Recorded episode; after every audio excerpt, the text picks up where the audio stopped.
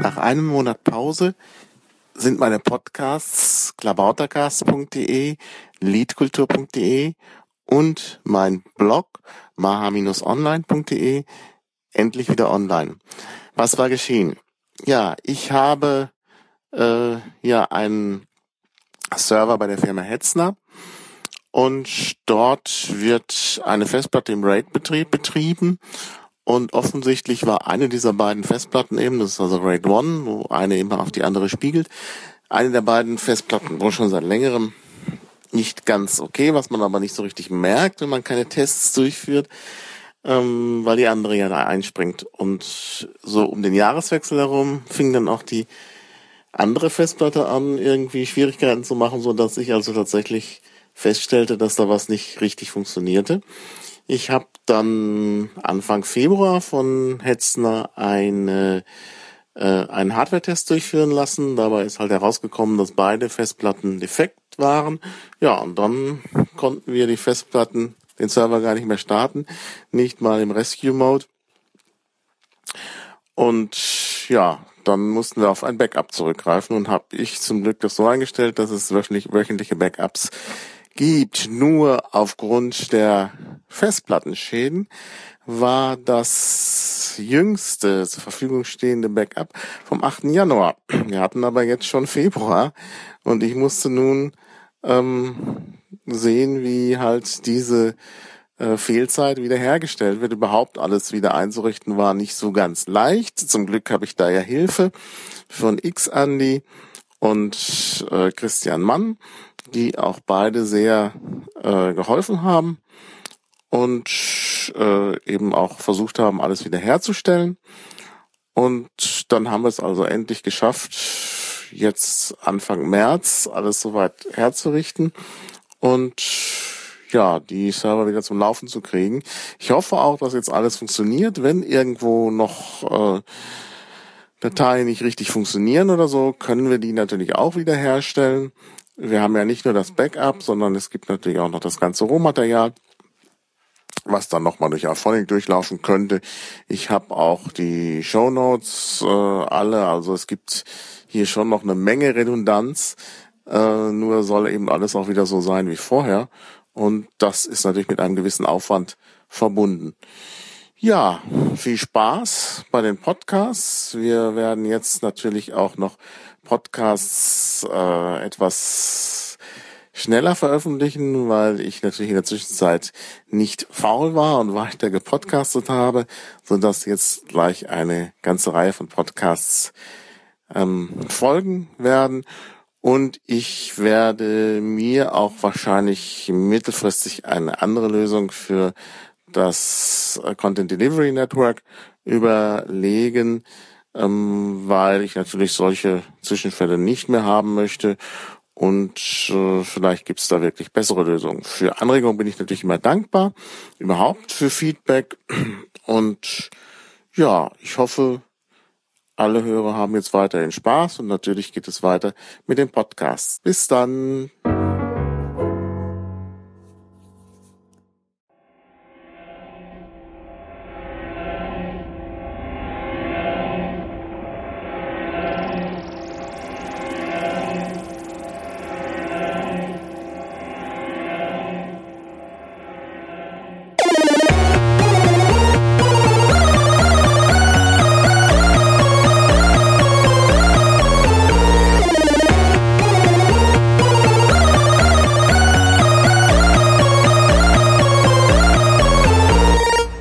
Willkommen zu Liedkultur 34. Ich sitze hier mit Daniela. Hallo Daniela. Hallo. Und Lotta. Hallo Lotta. Hallo. Und wir trinken Tee, ähm, Oolong-Tee und äh, Lotta und Daniela stricken. Und das ist auch ein weiteres Thema, über das wir podcasten könnten. Aber heute geht es ja erstmal um, ja, Dr. Who. Genau. Ganz genau. Ja, wer ist ein Dr. Who? Who is Doctor Who? Doctor Who, genau. Das ist, damit sind wir eigentlich schon die in der zentralen Frage. Frage. Ja, genau, das ist die älteste Frage des Universums. Fast noch älter als die Frage nach dem Sinn des Lebens. Aha. Genau. Damit, äh, ja. Fangen wir mit dem Doktor an oder mit uns? Ja, fangen wir erstmal mit euch an. Das ist natürlich besser, genau. Das habe ich in der Aufregung vollkommen vergessen, dass wir natürlich mit euch anfangen müssen. Genau. Ja, Uh, who are you? äh, ich bin Daniela. Ich bin äh, auf Twitter zum Beispiel bekannt als äh, Daniela KB, K-A-Y-B. Ähm, und ich bin, ich werde 37 grauenvollerweise jetzt demnächst. Und oh. ja, äh, es ist nicht das Alter, sondern ich finde die Zahl irgendwie. sagen dürfen. Ich, ich finde die Zahl irgendwie hässlich. Ja, du weißt. Ich deutlich jünger geschätzt. Ja, ich weiß. Ich werde regelmäßig auf. Äh, also die Leute glauben mir, dass ich 30 werde oder so, ne? Mhm. Ähm, aber mhm. ich werde immer deutlich jünger geschätzt. Das ist ganz ulkig. Und äh, jetzt bin ich aus dem Konzept. Wer bin ich denn eigentlich? Ähm, äh, ich habe äh, ursprünglich Computerlinguistik studiert und bin jetzt in der äh, Webentwicklung gelandet und bin eigentlich schon schon immer auch also äh, jemand gewesen, der alles gelesen hat, was irgendwie schwarz auf weiß gedruckt ist und seit ich das Internet kenne, auch in einigen anderen absurderen Farbkombinationen. Und ähm, ich habe auch schon immer viel Science Fiction konsumiert, da allerdings dann eher so Popkultur. Also ähm, ulkigerweise wollte ich gerade behaupten, dass ich nicht genau wüsste, ob ich jemals was von Asimov zum Beispiel gelesen habe. Und dann ist mir aber eingefallen, dass ich hier zum Beispiel die Foundation Series äh, in weiten Teilen gelesen habe, was natürlich da schon. Aber ich bin tatsächlich eher so Star Trek, äh, Star Wars, Sequest und all so ein Kram. Hm. Und ähm, bin also schon sehr lange äh, Science Fiction Fan und auch schon ein großer Fan von einem britischen aus irgendwelchen Gründen. Mhm. Und da ist mir dann natürlich diese urbritische Eigenschaft, Dr. Who gut zu finden, irgendwann aufgefallen, aber ich bin da relativ spät zugekommen. Also ähm, ich hab, bin über eins der Spin-offs da reingekommen. Es gibt da mehrere Spin-offs und ähm, da war dann irgendwann äh, Staffelpause und dann bin ich mehr oder weniger aus Langeweile dann zu Dr. Who gekommen. Mhm. Und, das war und dann, außerdem habe ich sie bequatscht. Ja, das auch. Das war so dieselbe Zeit, wo ich auch in Berlin in der Strickszene Fuß gefasst habe und da dann irgendwann äh, in einem äh, in einer äh, einem Café am Nollendorfplatz aufgeschlagen bin und da eine Frau getroffen habe, die einen gestrickten Sellerie an der Tasche trug. Oh. Das war dann die Lotta. Dekoratives Gemüse braucht halt jeder. Ja. Ja, das ist so meine Geschichte und jetzt sitze ich halt hier. Ja, genau. Hier fragt noch einmal jemand genau, wie dein Twitter-Nick ist. Ähm Daniela KB. Daniela K-A-Y-B in einem Wort. Ja, gut. Ähm, dann habe ich leider das B vorhin vergessen beim Twitter in dieser Folge. Naja. Ja, äh, ja Lotta, wer bist du? Äh, ich bin äh, 28, glaube ich. äh, studiere noch und stricke aktuell. Sag doch, was du studierst. Lebensmitteltechnologie, aber das kennt ja eh immer niemand. Ja. ähm, bin technisch gesehen über Dr. Who reingekommen, weil es irgendwie im Nachmittagsprogramm bei Pro7 lief und irgendwie ganz nett aussah. Und dann habe ich mich ins Internet gestürzt und wurde von der Menge an Informationen erschlagen. Hab aber trotzdem weitergeguckt. hab, wie gesagt, mittlerweile einen Sellerie äh, gestrickt gehabt an der Tasche. Hab auch den berühmt-berüchtigten Tom Baker Schal gestrickt in der Fassung des der zwölften Staffel. Der ist auch noch wie lang genau? Viereinhalb Meter, als ich ihn fertig gestrickt hatte. Kann mittlerweile, glaube ich, etwas gewachsen sein. durch schlicht und ergreifend Gewicht. Aha, und was ist das für ein Schal? Also was der ist, wie gesagt, viereinhalb Meter, kraus rechts in 70er Jahre Streifen, äh, 70er Jahre Farben und in Streifen gestrickt und unten Fransen dran. Mhm. ist ein sehr ikonisches Bild, was der vierte Doktor trägt. Ist auch schon mehrfach bei den Simpsons durchs Bild gelaufen. Ah ja. Hm, jetzt, jetzt das ist so das, das, was die Amerikaner mit Dr. Who verbinden, weil das war der erste, der, der in den USA lief. Mhm. Ja. Ja. Ja. Gut, dann kommen wir zum Doktor. Ja, der Doktor ähm, äh, vielen, ähm, die selber noch nicht geguckt haben, ist vielleicht auch äh, ein anderes ikonisches Bild, äh, die blaue äh, Telefonzelle ein Begriff.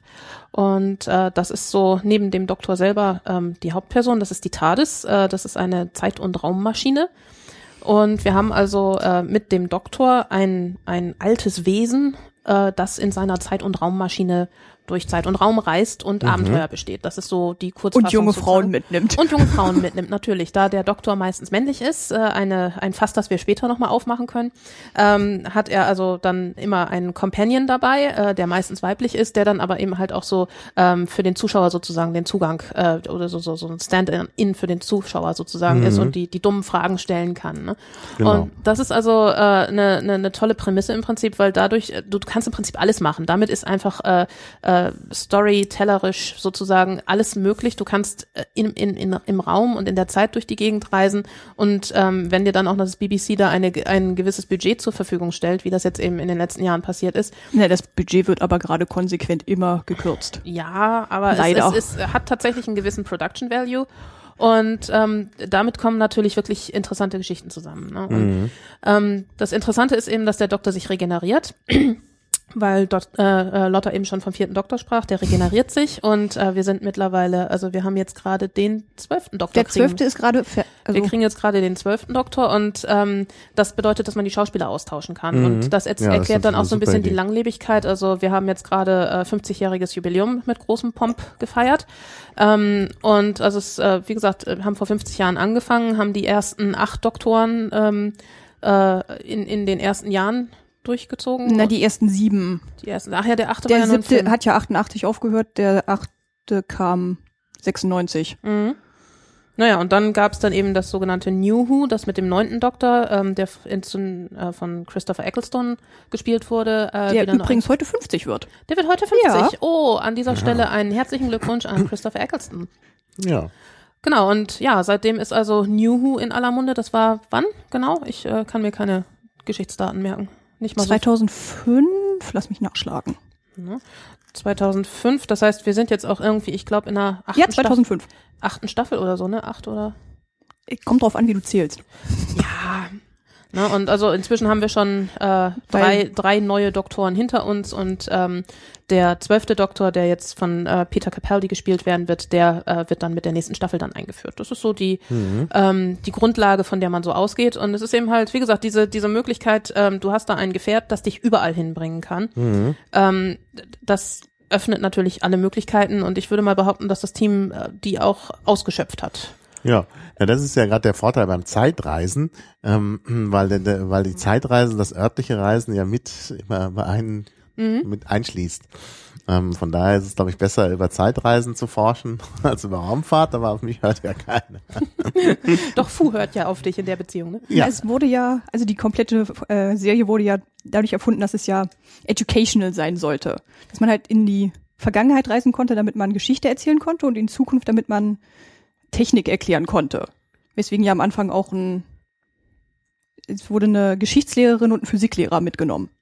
Mhm. damit man halt das Ganze ordentlich abdecken konnte. Es ist dann ab der zweiten Folge etwas in Bug-Eyed Monster abgedriftet, was der Produzent eigentlich krampfhaft verhindern wollte. Mhm. Aber die Daleks sind auch ein sehr ikonisches Image geworden von Doctor Who. Ja, was sind die Daleks? Jetzt, äh, Technisch gesehen das sind es Kalet-Mutanten in ihrem, in ihrem Rollstuhl. genau, ja. Sie sind das abgrundtief Böse bei Doctor Who. Mhm. Sind als sogenannte Weltraum-Nazis erfunden worden. Mhm. Weil sie wollen alles exterminieren Ja, deshalb Und- sagen sie immer Exterminate. Obwohl sie servieren auch sehr guten Tee. Ah ja, und das ist ein Vorteil. Und äh, sie wollen halt das gesamte, sie wollen alles auslöschen, was nicht Dalek ist oder in Dalek umwandeln. Je nachdem, welchen da, welche Dalek-Rasse man gerade erwischt hat. Es gibt nämlich auch da Unterschiede, Ah ja. was dann sehr starke Feinheiten ist. Ja, ich habe die Folge gesehen, wo die Daleks das erste Mal auftreten. Die mit dem ersten Doktor oder die mit dem neunten Doktor? Mit dem ersten Doktor.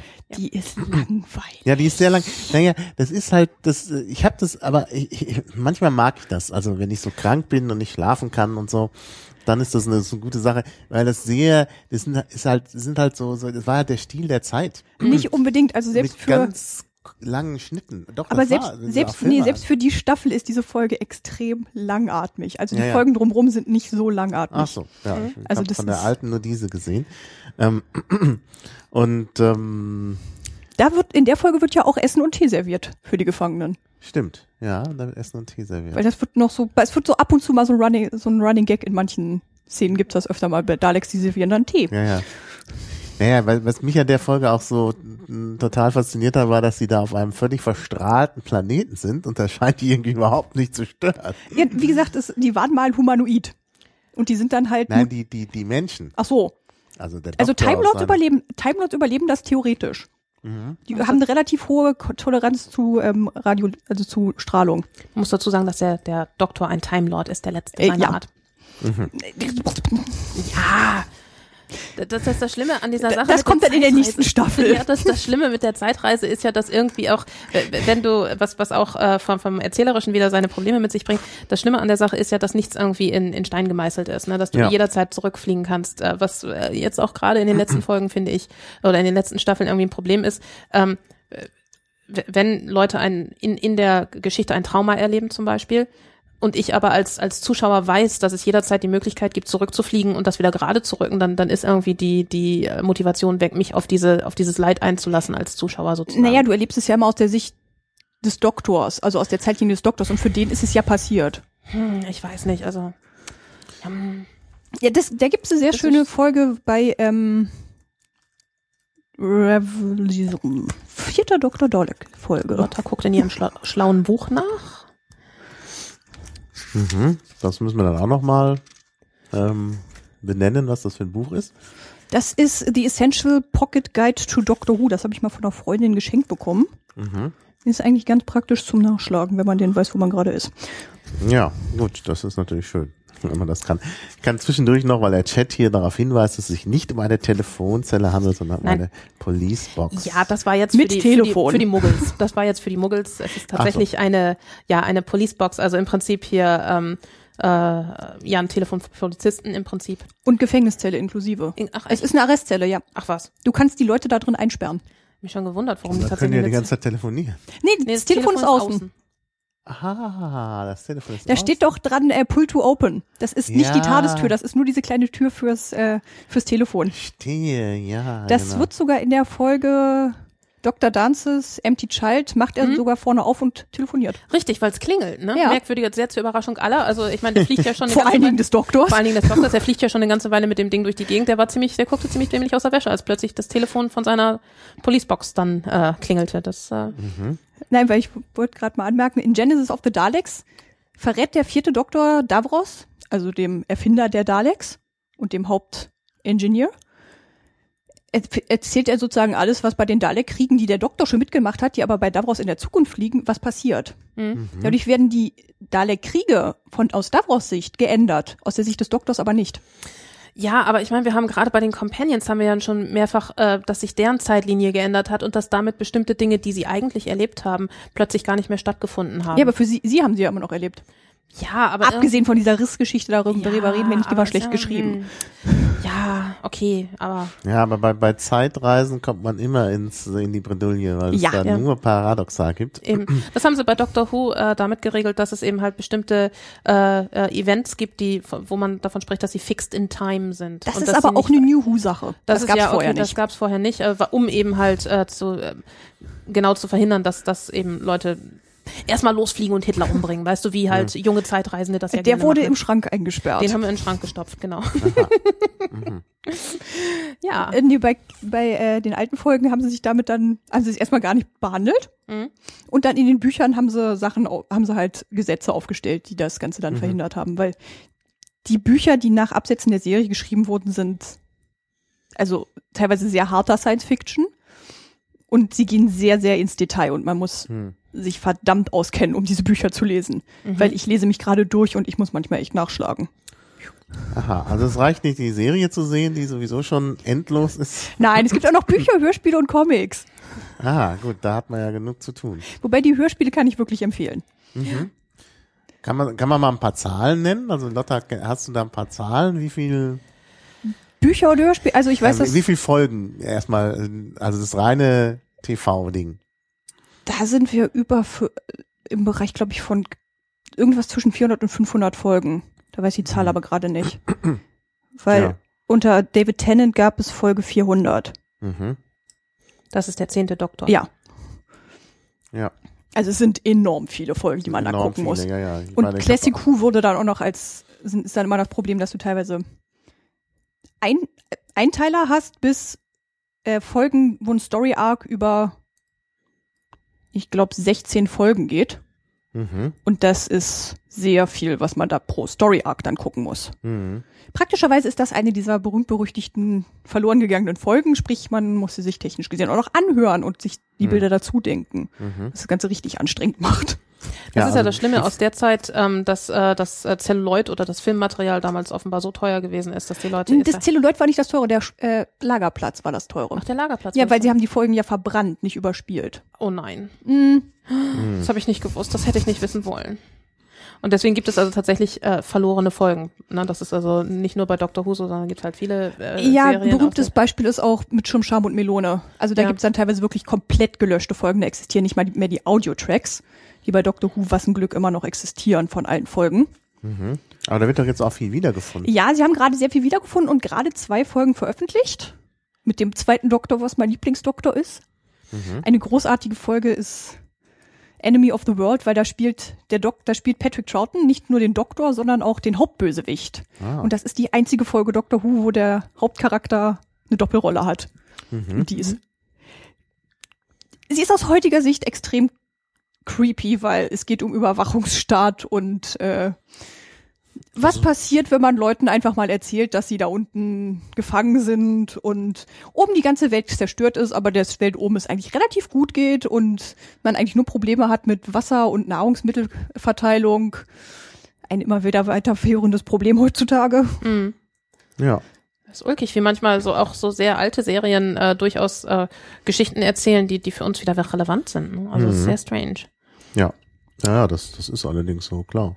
Also da ist zum Beispiel, ich finde hier äh, Classic Star Trek zum Beispiel ähm, äh, hat ganz viele Folgen, die überraschend jetzt, wo es nicht mehr peinlich alt aussieht, sondern retro wird, Mhm. ähm, äh, finde ich, dass das äh, Star Trek Classic zum Beispiel durchaus sehenswert ist, auch von den von den Ja, ja. Story. Ja, die haben sehr Ja. viele, die haben sich sehr oft mit mit äh, ähm, Fragen der ja der Aktualität auseinandergesetzt. Also sehr viele Fragen eben auch so Umweltschutz und so Mhm. kommen da sehr häufig vor und so.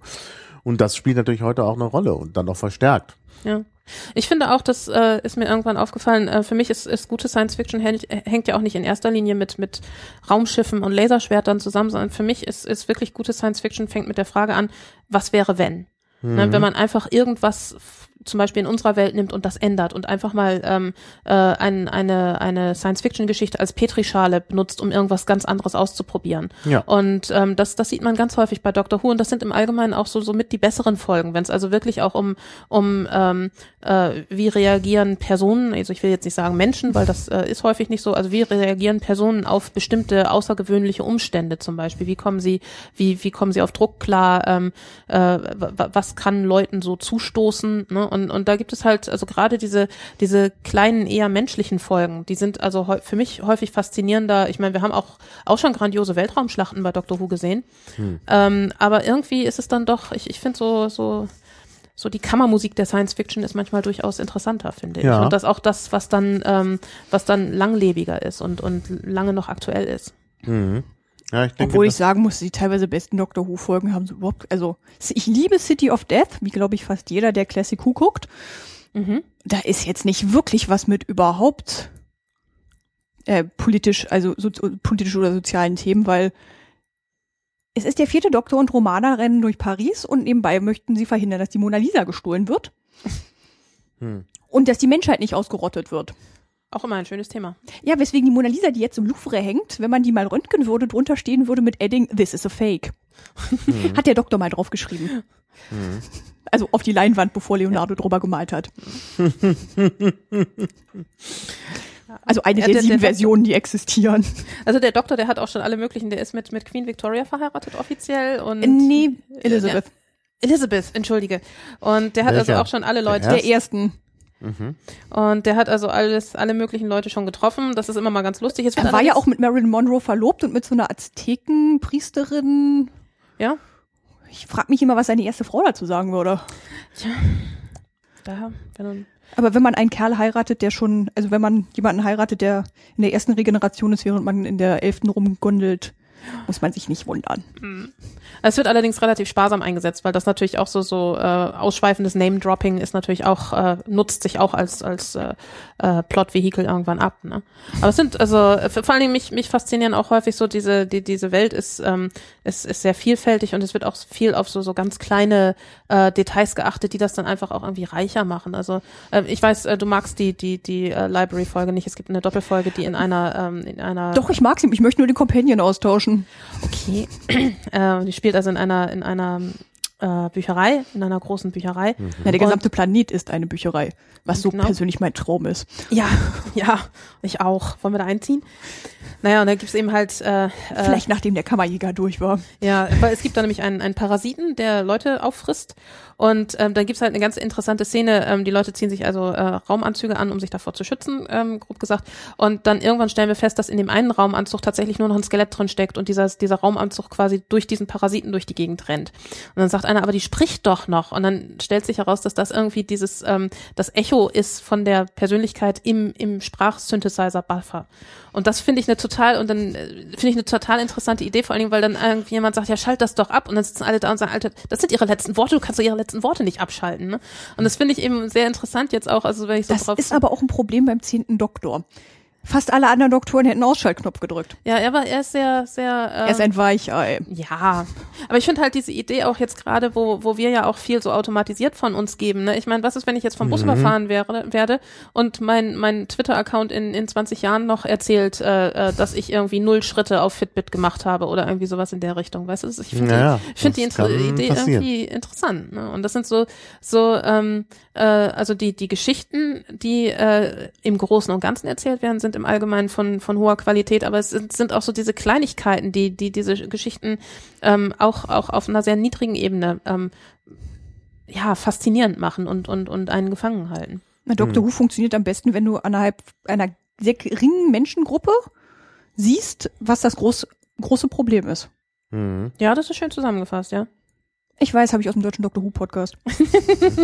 Ja, den gibt's natürlich auch. Müssen wir verlinken. Vielleicht weiß jemand im Chat den Link und kann das in die Shownotes posten. genau, also wer da noch mehr wissen will, kann da eben weiterhören. Äh, Man sollte allerdings ein relativ, also man sollte ein relativ dickes Fell haben. Die Jungs sind teilweise nicht sehr zimperlich. Aha.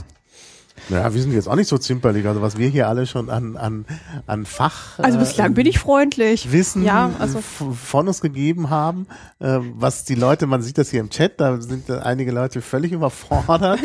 Also beim Dok deutschen Dr. Who Podcast gibt's auch äh, ein paar Einsteigerfolgen. Die Aha. heißen New to Who. Also da kann man sich dann mal, wenn man wirklich in die Materie einsteigen will, die haben da gute Tipps. Ja, aber ich meine, äh, es kann durchaus äh, kontrovers werden, wenn man zum Beispiel ähm, so, was ist denn dein Lieblingsdoktor? Das ist ungefähr so, als wenn du fragst, was ist denn dein Lieblingseditor, weißt du? Da, da Ja, kann ja, man schon da mal sind Glaubenskriege äh, ja. äh, losbrechen lassen.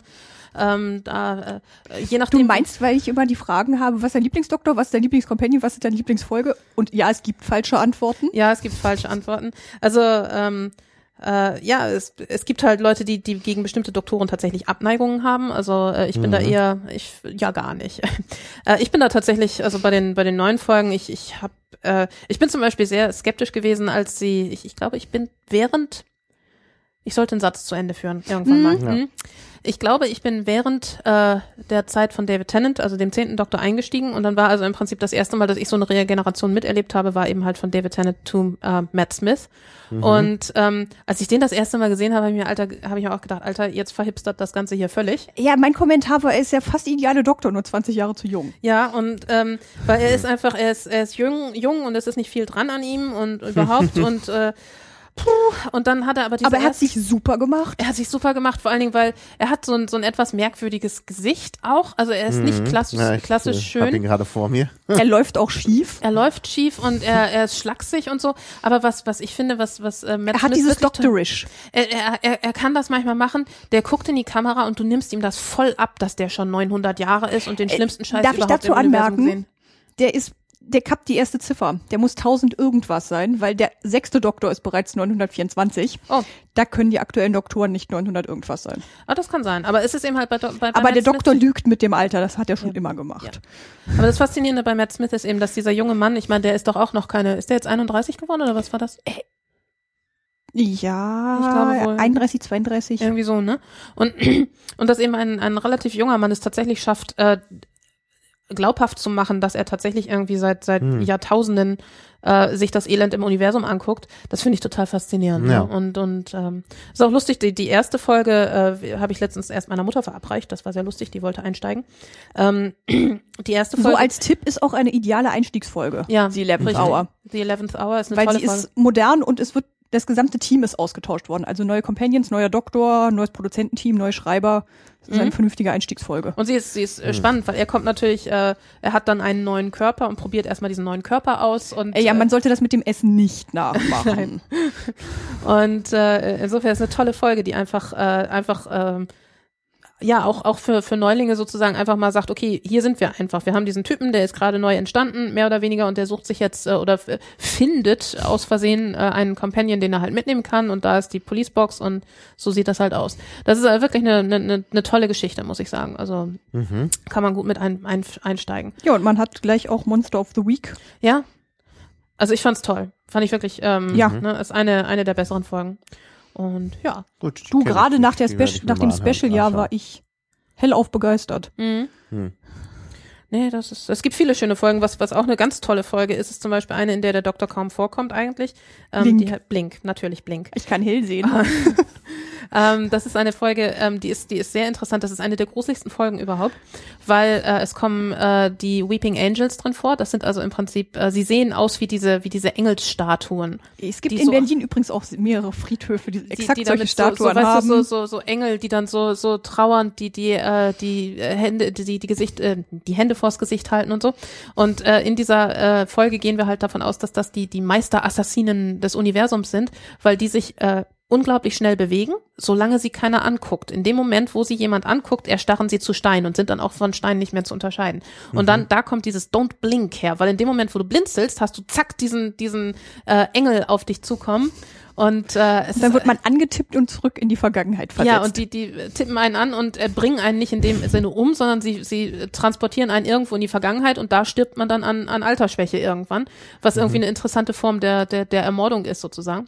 Weil sie leben von der Lebenszeit, die man in der Jetztzeit nicht verbraucht.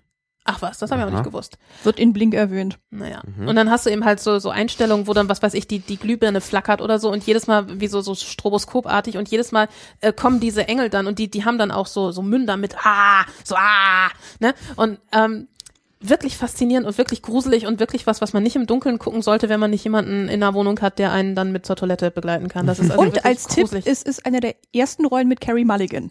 Oh, das ist tatsächlich wahr, stimmt. Die ist da äh, und ist auch wieder eine ähm, ne, ne, ne Folge, die das mit der Zeitreise ähm, total äh, oder mit mit mit Zeitparadoxa ein bisschen beleuchtet, weil ähm, äh, weil dann aus der Jetztzeit sozusagen ähm, äh, Nachrichten in die Vergangenheit geschickt werden können, die mit denen sie allerdings in der Vergangenheit erst was anfangen können, wenn der richtige Zeitpunkt gekommen ist. Das ist total Aha. faszinierend. Also es ist auch eine tolle Folge, mit der man wirklich äh, gut anfangen kann. Ja, Mhm. habe ich auch schon Mädels beim Stricktreffen Link. vorgeführt, die Okay. waren hellauf begeistert. Ja. Aber es ist, wie gesagt, es ist, wenn man, wenn man ein bisschen zart beseitet ist, wie ich zum Beispiel, ich kann das, ah, dann sollte man das mit Es hingucken. gibt auch so mehrere Hörspiele, die kann ich nicht zum Einschlafen hören. Ja, also ist äh, also ich, ich sehe gerade mit Freuden, dass es mitgeschrieben wird, welche Folgen wir erwähnen, dann Mhm. kann ich die wenigstens anschließend anschauen. Das ist schon mal gut. Es kam hier noch eine Frage aus dem Chat zu ähm, Silence in the Library. Das war ja, glaube ich, Mhm. diese Sache da mit der Bibliothek.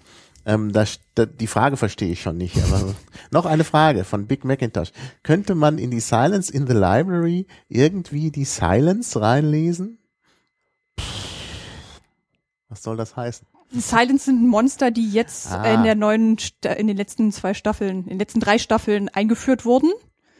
Die vergisst man sofort, wenn man sie nicht mehr anguckt. Von daher Stimmt. könnten die da garantiert rumlaufen, aber man weiß es ja halt nicht, weil man es ja sofort vergisst. Ah, Interessant. okay. Eine, eine gute. Ist die Frage, ob die diese Vashtanarada überleben würden. Oder vergisst die, weil vergisst die Vashtanarada ist auch, wenn man das war der Parasit, ne? Ja, das sind diese Schatten. Das waren die Schatten. Interessant. Äh, ein, für mich eine gute Ausrede, diese beiden Folgen mal wieder zu gucken. Ja. Interessant. Ja, das ist eben halt äh, äh, passiert ganz häufig bei Doctor Who, dass irgendwie äh, schon Staffeln vorher der Grundstein für irgendwas gelegt wird, was sich dann irgendwie äh, zu einem schönen Staffelfinale dann entblättert oder so. Ne? Gerade bei dieser Folge, weil es wird ja River Song eingeführt. Es wird River Song eingeführt, eine eine ah, eine wunderbare Frau. River Song Ja. wird, wird von Alex Kins Kingston gespielt, ähm, die viele eventuell aus Emergency Room kennen und die ist also, oh, wenn ich groß bin, will ich sein wie sie.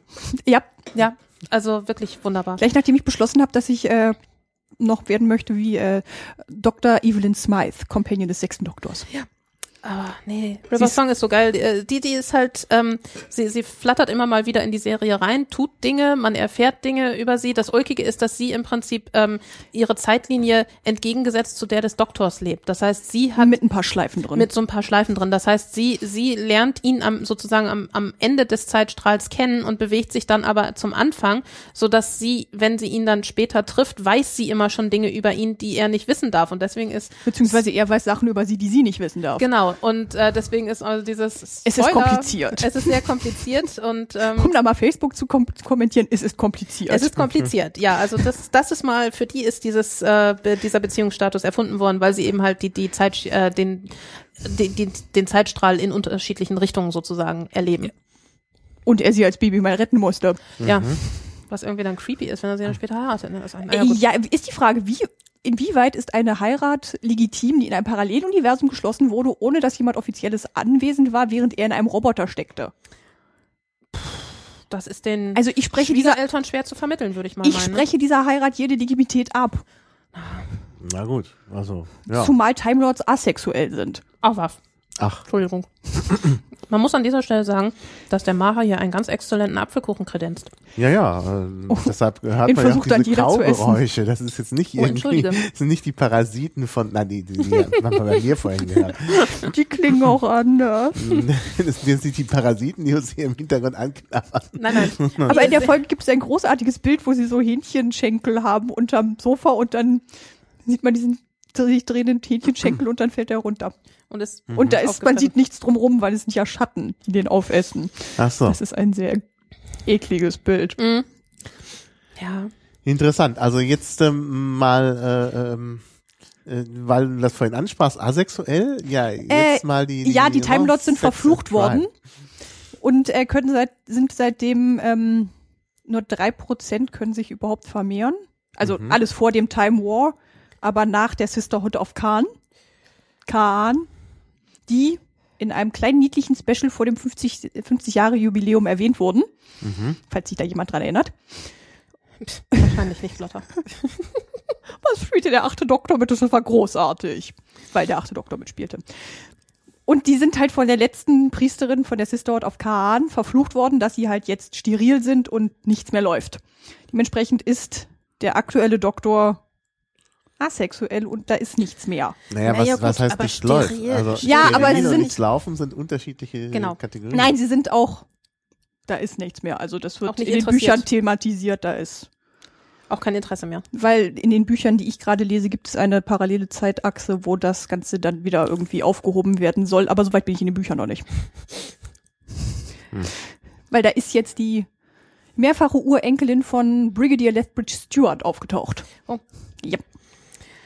Ja, ja, also es passiert auch relativ wenig eigentlich. Also ich meine, es wird viel geflirtet und so und es wird viel, viel angespielt auf, auf Dinge. Man muss das auch mal so sehen. Er ist ein 1900 und ein paar zerquetschte Jahre altes Alien. Hm. Das ist eine komplette Ja, aber Sex, Speziesgrenze, die da überstritten also wird. Sex mit Aliens ist ja durchaus äh, ähm, möglich. Ja, und dann noch den Altersunterschied reinrechnen. Ja, gut. Also ich meine, Also- um ihn herum, also wie gesagt, es wird durchaus immer mal wieder Interesse signalisiert. Ähm, er ist auch immer mal wieder mit, äh, also äh, Companions können auch durchaus Pärchen sein. Er, er nimmt dann zum Beispiel Das auch den erste Companion, was er mitnimmt, war ein Pärchen. Ja, und hier Amy Hm. und Rory ja auch, ne, in, ähm, zu Matt Smiths Zeiten, also zu ähm, elften Doktors. Und er hat natürlich den legendären Jack Harkness dabei. Hm. Der ist eine Weile so quasi Companion in der ersten Staffel und ähm, der bezeichnet sich selber als pansexuell, weil er alles wirkt, was Das nicht ist aber eine Untertreibung. Ja, ähm, vom, vom kongenialen John Barrowman gespielt, also wirklich, äh, Also ich bin eben halt über über ähm, der, Torchwood. Der, über Torchwood, der der äh, Captain Jack Harkness, der hat ein eigenes Spin-off bekommen und das heißt Tor- heißt Torchwood und darüber bin ich halt eben überhaupt zu Doctor Who gekommen. Ne? Und Und in welchem, mit welchem Doktor? äh, der war mit dem neunten Doktor unterwegs. Und dem zehnten. Ah, Oh, ja. richtig, da stimmt, jetzt wo du sagst. Aber er war eben halt äh, Er wird in- beim neunten eingeführt. beim neunten eingeführt. Da gibt es eine, eine, eine wirklich geniale Doppelfolge, die auch wieder sehr gruselig ist zum Teil. Ähm, Yep. Die heißt The Doctor Dances und wie heißt die andere? Empty Child. Empty Child. Und äh, das ist, da kommt äh, dieses Bild her von den Kindern mit den Gasmasken, die durch die Gegend irren und alle Are fragen, you my mommy? Are you my mommy? Das ist total gruselig. Also es ist überraschend gruselig. Wir können auch nicht zu viel verraten, äh, ohne dass die, äh, äh, ohne alles äh, ähm, zu Gespoilert. spoilern. Äh, aber es ist eben halt so, dass den Leuten da so mitten im Blitz wer- in London während des Zweiten Weltkrieges äh, plötzlich Gasmasken wachsen ne? und dann Kinder rumirren und Are you my mommy? Das ist äh, wirklich auch eine von den gruseligeren, aber eben auch wieder ja eine, die die sehr stark auch ah, so wir haben eine kleine Gruppe Menschen, wie gehen die mit einem Problem um? Ne? Und, Ja, wo wir jetzt schon dabei sind, also der Doktor ist auch männlich. ja, Ja. Immer. Es gibt eine Spoof-Folge, wo er mal weiblich wird. Eine großartige Folge, Curse of Fatal Death. Also wenn man so ein bisschen Doctor Who geguckt hat, sollte man die sich definitiv mal angucken, weil da spielen Richard E. Grant, Hm. Joanna Lumley, äh, Mr. Bean, ich komme gerade nicht auf den Namen, Rowan Atkinson. Rowan Atkinson und den anderen vergesse ich immer. Aber es gibt, glaube ich, keinen vernünftigen Grund, warum der Doktor äh, männlich Ja. sein muss. Ne? Ähm, Jim Broadbent spielt noch mit. Oh. Und diese spielen halt den Doktor. Weil der regeneriert innerhalb von 15 Minuten einmal komplett durch. Auch cool. Vom 9. bis zum 13. Und Joanna Lumley ist dann halt. Ne, das, das Problem ist ja auch gerade, da wir eben jetzt äh, so eben eine neue Regeneration sozusagen miterleben, ähm, da wird dann natürlich im Fandom auch äh, vorher diskutiert, so wer wird denn der nächste Doktor und es wird heiß gehandelt und es, es gibt äh, es Ja, werden Wetten abgeschlossen und so weiter und dann Eine Frau würde nicht funktionieren. Ja, das weiß nicht? das das hätten wir mal, weil, weil das ist jetzt nämlich auch, Reise ins viktorianische England.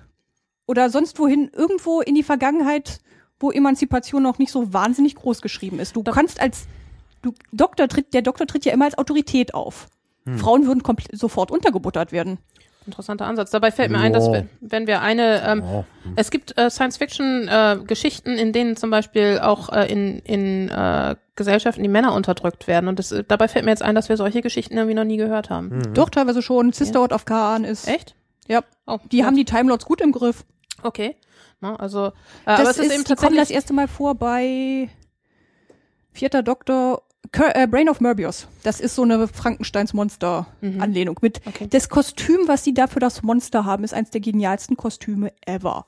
Das ist so, jemand ist durch den Prop-Raum gelaufen und hat alles mitgenommen, was absolut nicht zusammengepasst hat. Auf der einen Seite hat er irgendwie so eine Hummerschere, er hat ein Aquarium als Kopf und irgendwie es ist großartig. Also die ist aus der Gothic-Ära bei Doctor Who, die sollte man sich definitiv auch mal angucken. Die Also, ist toll. äh, Allein wo er am Anfang steht, es regnet draußen in Strömen. Er und Sarah Jane stehen vor der Tür, kloppen, es wird aufgemacht, es wird gefragt, was sie denn wollen. Und sein schlicht und ergreifender Kommentar, a glass of water, please. Ja, ich muss allerdings tatsächlich sagen, ähm, dass äh, ich, äh, Peter Capaldi ist ein, ein großartiger Schauspieler, aber irgendwie so ein bisschen, man man hätte ja zum Beispiel gerade auch vor dem Hintergrund der, der britischen ähm, Demografie, hätte man ja zum Beispiel auch eine Person of Color hernehmen können. Ja, aber da hast du das gleiche Problem mit den Frauen. Ja, aber das, auch wieder das nicht wäre, als Autorität ja, ja, schon, aber das wäre eine Sache, das wäre dann eine Herausforderung an die an die äh, Skriptautoren gewesen. Genau, da muss Ne? man natürlich Da muss man dann ran, weißt schreiben. Da kann, kann man ja interessante Sachen auch machen, gerade Natürlich. dann. Gerade dann, wenn, wenn halt die dann in so eine Zeit äh, äh, fahren, wo dann äh, oder fliegen, wo dann Frauen eine eher schwierige Position haben, da kann man doch ordentlich auch, da, da kann man doch tolle äh, Stories schreiben. Eben. Eben. Ja. Na, und deswegen, also jetzt äh, ein, einen weißen Mann Mitte 50 ist irgendwie, das ist irgendwie so richtig äh, Es revolutionär. ist für mich eine Idealbesetzung, Ja, weil es passt wieder zu den Alten. Stimmt, der wird jetzt wieder älter. Ich sehe das Ja, hier gerade. Halleluja. Ich habe hier die Über, äh, Übersicht über die ganzen Doktoren als Fotos in der Wikipedia. Hm? Kann man leider hier nicht einhängen dann in den Podcast, weil, ähm, also nur verlinken, dann verlinken kann man es natürlich, ähm, weil äh, das natürlich wieder urheberrechtlich geschützt ist alles. Aber da kann man halt schön, da sind sie alle nebeneinander, Hm? beziehungsweise untereinander in so mehreren Reihen. Und da sieht man halt immer sehr schön, wie die immer alt, jung, dann wieder alt, dann wieder jung, jung, jung, jung, ja, Mitte, Mitte. Na, es gibt ja nur, also bei Classico bisschen gibt's ja jünger, eigentlich jüng- nur diesen jünger, Ausrutscher jünger bei Peter Davison. Ganz alten. Ja, ja Mhm. ganz alten, aber Ja. einen. Er ist jetzt, glaube ich, der Älteste beim Mhm. Angefangen, weil die Rest Echt? waren alle in den 40ern. Der Ach ja, erste richtig. auch? Ja. Der ist eine Perücke. Ach so. Es der hat darunter echte Haare. Also diese nach hinten gekämmten weißen Haare das ist Ja. eine Perücke. Also der, Der ist jünger, als er aussieht. Was man, Und der hatte irgendeine Nervenkrankheit, weswegen er dann ausgest Ja. also da, ausgestiegen da ist. sei, sei dem äh, geneigten Doctor Who-Anfänger auch die, ähm, ähm, die Documentary ans Herz gelegt. Äh, jetzt im Zusammenhang mit der 50-Jahr-Feier äh, ist, wie hieß die auch noch, Adventure, Adventures Through Space and Time? ja, ich glaube. äh, ist ein ist ein Spielfilm, der tatsächlich diese diese ersten äh, äh, Folgen von von Doctor Who oder die ersten ja im Prinzip die Zeit des ersten Doktors Ja. äh, äh, nachzeichnet und und zwar auch ähm, ja wie überhaupt die versucht haben diese diese Serie wie diese Serie im, beim BBC entstanden ist und ähm, Was übrigens auch sehr abenteuerlich ist, weil sie hatten die erste Produzentin, die bei der BBC überhaupt je gearbeitet hat, hatten sie als Produzenten. Ich glaube, ich war noch, noch keine 30. Dann haben sie einen Regisseur, der nicht nur Moslem und Pakistani und unter 30 war, sondern auch schwul. aha Und äh, dann der Hauptprodu also der Hauptproduzent von Gesamt BBC Drama, der war äh, frisch da hingekommen und Amerikaner, also oder Kanadier, weiß ich gerade nicht. Ähm, also von daher, das ist damit, dass es mit im Prinzip so viel Schwierigkeiten angefangen hat, dass sie es ja auch nach der zweiten Folge sofort absetzen wollten. Das beachtlich, dass es 50 Jahre durchgehalten hat. ja Mhm. Das Ja, war eine, eine tolle. Folge da gibt's also äh, wie gesagt einen Spielfilm der das nachzeichnet und äh, ja im Prinzip äh, bis bis dahin wo dann der erste Doktor aus gesundheitlichen Gründen aufgeben muss und wo dann eben halt auch diese Idee mit der mit der Regenerierung Ja. ähm, Ja, das ist wirklich eine fantastische Idee gewesen. Also da, ja ja, ja. Aber wir wissen ja auch, James Bond ist ein Time Lord. stimmt Der Timothy Dalton hat schon bei Doctor Who als Time Lord mitgespielt. Als Ja, der berühmt-berüchtigte Russilon. ah Mit sehr viel Spucke. Ja. Das ist äh, schon naja. faszinierend. Und ich muss sagen, also ich die, diese 50-Jahr-Feier, die war auch irgendwie äh, war auch eine, eine große Sache. Es ist ja, äh, es gab eine eine Jubiläumsfolge, ähm, die in Kinos überall auf der Welt aufgeführt wurden, in, in Hunderten oder Tausenden von Kinos auf der Ich ganzen glaube, Welt. Ne? Kasachstan hatte In Kasachstan, Ausstrahlung. ja, ganz und dann Es ist, bei mir war das halt so, dass ich, dass mir irgendwie zwei Wochen vorher hat meine Muse mir gesagt, du Daniela, du hast nichts anzuziehen. Und dann habe ich mir ein Kleid, habe ich mir ein Tadeskleid genäht. und ich möchte anmerken, es sah großartig es sah großartig aus, und es war, war relativ schwer, weil ich äh, irgendwie auf die Idee gekommen bin, da hier die, die so, so die Anmutung der TARDIS in fast viereinhalbtausend Strasssteinen draufzukleben. Es war, ah, das tue ich auch nie wieder. Aber es war geil. Und es war einfach dieses, in dieses Kino reinzukommen und, und äh, überall die Schals und alle hatten irgendwie Sellerie am, am Revers. Wo kommt das dann eigentlich auch noch her? Der fünfte Doktor trägt Sellerie am Revier. Okay. In seiner ersten Folge, äh, er mag's nicht essen, also pappt er sich's an Revier. War eine Schnapsidee dieses Kostüm Departments und Peter Davison hat dann auch verlangt, ähm, bis ich aussteige, möchte ich eine Erklärung für diesen Sellerie haben. Sie haben dann irgendwas in der letzten Folge zusammengebastelt, dass er gegen irgendwas, irgendein Gas allergisch ist und dann verfärbt sich der Sellerie lila, damit er gewarnt wird. Ah, okay. Also, Aber es ist ähm, sind keine so- vernünftige Erklärung. Ne? Und äh, also die die Jubiläumsfolge, die war auch insofern cool, als dass äh, dass man den Eindruck hatte, dass da die die äh, Verantwortlichen so mit den Fans auch gefeiert haben. Also viele sagen dann, okay, das war jetzt irgendwie so war irgendwie blöd, so dass dann zum Beispiel der der berühmte Schal dann auch in der in der Jubiläumsfolge auftauchte.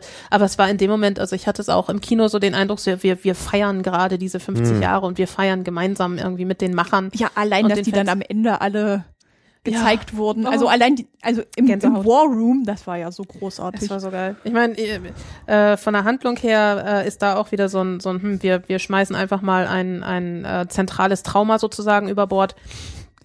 Äh, ja, aber Für, ich muss sagen, für eine Multidoktor-Folge, die per se doof sind, Mhm. weil es gibt eigentlich keine vernünftigen, es kann vom Konzept her keine vernünftige Multidoktor-Folge geben, war es eigentlich eine der guten. Mhm. Also Multidoktor-Folgen haben ja immer das Problem, dass der Je höher die Zahl ist, desto mehr müsste sich der Doktor ja dran erinnern können. Des, dementsprechend müsste die Handlung ja vorgegeben sein. Ja, ja. Sprich, kann das Ganze eigentlich nicht funktionieren. Hm. Aber in dem Fall hat es halbwegs funktioniert, ja. weil sie einfach ignoriert haben, was die Alten wissen können. Hm. Und ich muss sagen, ich fand äh, den John Hurt Doktor, der sogenannte War Doktor, so großartig. Mhm. Im Prinzip hat er alles gesagt, was den Fans teilweise an der Serie, stö- Serie Ja, gestört der- der hat. Das war äh, ja. super. War super. Was mich ein bisschen zerlegt hat, ist äh, äh, der äh, War Doctor, der sieht irgendwie so ein bisschen aus, ähm, ich stelle mir vor, so, so ungefähr wird mein Vater in 20 oder 30 Jahren aussehen. Das ist irgendwie so ein bisschen strange, das äh, haut einen dann so ein bisschen aus der Experience raus. Du bist also halb Time Lord? Ja. Hast du mir gar nicht erzählt. Nein. Psst, das erklärt das Blau. Das vererbt sich? Äh, technisch gesehen ja. Also da muss man ein bisschen in die Tiefen ausholen. Weil technisch gesehen ist der Doktor ein, genetisch gesehen ein Gallifreyan. Weil er kommt vom Planet, Planeten Gallifrey. Wenn man jetzt die Akademie abgeschlossen hat, bekommt man ein Diplom in die Hand gedrückt und ist Time Lord. Das Time Lord ist keine Rasse, sondern ein Uni-Abschluss. Aha. Und erst mit der, mit diesem Diplom hat man das Recht zu ge- regenerieren. Mhm. Und durch die erste Regeneration bekommt man auch erst das zweite Herz. Mhm. Das heißt, vorher sind, haben sie ein Herz und sind sterblich. Das ist aber dann, das sind sehr starke Feinheiten, die dann in den Büchern weiter vertieft werden und Mhm. kompliziert werden. Sehr Ja. kompliziert werden. Mhm. Weil dann gibt es auch noch Lumen und Häuser. Also Lumen ist, in Looms werden kleine Time Lords gemacht, Mhm. die aber als komplett Erwachsene wieder raushüpfen. Mhm. Okay, das sind jetzt natürlich alles noch ganz viele Themen. Ich wollte ja noch so ein bisschen beim, beim Sex bleiben. Die sind auch alle heterosexuell, oder? Das wird ja nicht Ach, sind spezifiziert. ja also asexuell, stimmt, ich vergaß. Ja. Dann stellt sich die Frage nicht. jetzt, Aber ich würde sagen, dass also zumal, wie gesagt, die Time, kleinen Time Lords besch- äh, kommen aus so einem genetisch, aus so einem genetischen Masse, werden sie einfach vorne blub rausgespuckt in erwachsener Form. Sex ist technisch gesehen kein Thema. Ja, ist eine britische Serie. Ist, ja, wobei also ähm, ich finde, dass äh, das ist Wobei ich es durchaus manchen Time Lords nicht absprechen würde. ja, äh, ich Also die Rani, Ja, aber dass, dass, äh, dass, dass der Time Lord als solcher nun keinen Sex hat, das heißt ja nicht, dass sonst kein Sex in der Serie vorkommt. nö. Ne, und, und ich finde das also, ähm, ich meine, es ist nicht explizit oder so, ähm, aber ich finde, es wird viel geflirtet und es wird auch, ähm, äh, ich, ich finde, es ist auch immer klar, dass es in einer, in einer so vielfältigen Welt irgendwie blödsinnig ist, äh, ähm, sich auf bestimmte Kategorien festzulegen. Und ähm, also, äh, ja, ich weiß nicht, also. Also ich lese mich ja, wie gesagt, gerade durch die Bücher. Hm? Gerade beim achten Doktor hänge ich. Und der hat einen Companion dabei, die heißt Sam. Mhm. Und die identifiziert sich eigentlich als bisexuell. Und später beim siebten Doktor, weil da hänge ich noch bei Miss Bernice Summerfield. Eine großartige Companion. Sie ist Archäologin, mehr oder weniger. Und hat den Doktor sehr stark im Griff. Und die hat auch eine eigene Spin-off-Serie dann bekommen. Und der hat er dann später den Companion Chris. Der ist, ich meine, auch bisexuell, interessiert sich aber eigentlich nur für Männer. Und dann gibt's in den Comics mit dem achten Doktor gibt's noch Izzy. Da gibt's dann den ersten lesbischen Kuss bei Doctor Who in den Comics. Wobei ich Izzy nicht mag. Aber das hat andere Gründe. Weil die ist einfach ein bisschen sehr nervtötend und schrill und Gott nein, anstrengend. Man muss ja nun dazu sagen, dass das Doctor Who im Prinzip als Kinderserie konzipiert war. ne? Ja. Und insofern ist es zwar, also es, ich, ich finde, es hat irgendwie einen, einen, einen großen Geist von, also also einen, einen, es ist sehr, sehr, ja, wie soll ich das ausdrücken? Ja, wie gesagt, ist äh, vor, vor dem Hintergrund, dass eben halt ähm, so, so viele völlig absurde Sachen möglich si- ist, sind, ist es halt irgendwie dämlich, in unseren irdischen Kategorien festzukleben. Ja, Und das klar. ist so ein, so ein Ding, was, was immer wieder gepredigt wird. Ja. Äh, ein bisschen gra- expliziter wird's dann schon mit äh, Torchwood, mit dem, Sp- ähm, mit dem einen Ja, aber da wird's dann teilweise so. Da wird's dann überzogen, ja. Äh, das ist tatsächlich dann auch als Erwachsenenserie konzipiert und Ja, aber ähm, es ist aber teilweise auf dem Niveau von giggelnden Teenagern. ja, ja, ja, da bin ich zum Teil, also es ist zwar explizit, aber ähm, wa- was mich zum Beispiel immer noch, äh, war das, war das in Children of Earth? Das ist eine Ja, der, Children of Earth, also die dritte Staffel bei Torchwood, die Mhm. ist großartig. Aber die hätte auch wunderbar als Politik, als Politikdrama funktioniert und die Leute von Torchwood. Ja, und es gibt also eine Szene, wo sie halt, äh, wo sie sich halt im, äh, im, im Flugzeug über den äh, offensichtlich schwulen Steward lustig machen. Ist das Children of Earth oder ist das die Ich kann mich an die Szene Staffel? nicht erinnern. Ähm, Weil die letzte Staffel habe ich nicht geguckt. Ach, die hast du nicht geguckt? Nee, die habe ich irgendwann und das fand ich aufgegeben. eben halt, dass sie sich, dass sie halt so, so sich so ein bisschen über diesen, diesen ähm, äh, ja, tuntigen ähm, Steward lustig gemacht haben und das fand ich eben halt dieser Serie halt über, überhaupt nicht ja, das angemessen. ist Das ist irgendwie, weißt du, äh, der, der. Hauptdarsteller ähm, äh, ein ist- wandelndes Klischee. ist, ist, ist scharf auf alles, was, was irgendwie durch die Gegend läuft, aber wir machen uns dann mal über Stewards lustig. Das fand ich irgendwie ein bisschen strange. Nee, aber, letzte Staffel muss ich sagen, ähm, ich habe bei der, glaube ich, dritten Folge festgestellt, ich putze lieber meine Wohnung, als es zu gucken. das ist schlecht. Dann ja. habe ich es aufgegeben. ja. Ich habe mir Ja. dann aber auch von Leuten erzählen lassen, wie es ausgegangen ist. Ich Ist jetzt Nee. nicht so tragisch, dass ich es nicht weitergeguckt hab. habe. Torchwood war lustig. Die ersten zwei Staffeln waren, waren cool. Die waren auch eben so, so Monster of the Week, so mehr oder Ja, weniger. das Problem ist, wenn sie dir versprochen wurden als erwachsene Sache von Doctor Who und dann funktioniert's nicht. Ja. Und Also wenn man es als Comedy guckt, ist es super. Die waren sehr toll und ähm, was ich schon von ganz vielen Leuten gehört habe, ähm, ähm, die dritte und vierte Staffel ähm, hatten dann so waren so sehr kurze Staffeln und hatten dann so ein, so ein eine Geschichte sozusagen über sechs oder acht Folgen oder was auch immer. Ne? Und die dritte fünf, weil es lief von. Montag bis Freitag. Okay. Und ähm, es ganz viele Leute sagen, hey, von den ersten zwei Staffeln habe ich ganz viele Folgen doppelt und dreifach gesehen, weil sie einfach so geil sind. Aber zum Beispiel die, die dritte Staffel, die ist auch sehr bedrückend in ihrer, in ihrer Auflösung. Äh, die haben ganz viele nur einmal gesehen, weil sie einfach so wie, wie so ein Schlag in die Magengrube auch äh, ist. Und ähm, ja, und die vierte Staffel, uh, die hätte man, die hätte man sich schenken können. Die war sehr interessant, aber sie, sie hatte eigentlich nichts mit dem, mit dem Doctor Who-Universum zu tun. Ich weiß, wie gesagt, ich habe die letzte Folge nicht gesehen, aber das Einzige, was mir immer erzählt wurde, war das Wort Rock Vagina. Was? Ja, ja. Ja, das, das große Wesen am Ende konnte als, äh, ja, ja, das trifft es eigentlich. Aber ich fand das zum Beispiel sehr interessant. Also die, die vierte Staffel basiert darauf, dass die Menschen plötzlich nicht mehr sterben. Mhm. Einfach so, hören einfach auf zu sterben. Ähm, du kannst sie auch nicht töten. Und da, da kommt dann wieder dieses Was wäre wenn rum, weil ja zum Beispiel in der Notfallmedizin offenbar von der goldenen Stunde die Rede ist. Das heißt, äh, du musst die Leute, wenn sie in irgendeinen schweren Unfall ver äh, verwickelt gewesen sind, musst du sie irgendwie über diese erste Stunde rüberkriegen. Und da, da äh, kannst du dann auch schon mal ähm, Entscheidungen treffen, ähm, dass du zum Beispiel sagst, okay, ähm, äh, um es kann sein, dass er danach gelähmt ist, aber er überlebt jetzt diese erste Stunde. Ne? Und Dass man da einfach äh, Kollateralschäden für dieses Überleben in Anspruch nimmt. Wenn du jetzt aber davon ausgehst, dass die Leute nicht sterben, dann musst du die komplette Notfallmedizin überdenken, weil wenn dann irgendwie jemand, äh, de dem kannst du nicht sagen, hey, du bist zwar gelebt, aber, äh, gelähmt, aber du lebst noch, ähm, weißt du, weil, weil der sagt, äh, ich hätte eh überlebt, du Idiot, was hast du da gemacht? Ne? Und das sind so, so wieder diese, diese Kleinigkeiten, so, ja, was würde eigentlich passieren, wenn die Leute nicht mehr Ja, sterben? Gab es ne? da nicht auch Ja. diese Person, die so im Prinzip schon fast komplett aufgelöst war? Ja, ja, ja, ich, ich glaube, die hatten einen mehr oder weniger verbrannt oder so. Und Ja. der war irgendwie immer noch, kam immer noch zum Leben zurück. Das war sehr strange. Das war, war Das war insgesamt. unappetitlich. es war sehr unappetitlich, in der Tat, ja. Ähm, Tja. Aber es war eben, wie gesagt, wieder dieses Science Fiction. ne? Was, was wäre, wenn? Aber ich bin doch sehr überrascht, dass äh, Doctor Who als als Kinderserie ge, Ja, wie äh, gesagt, geplant war. Denn ich mein, Educational.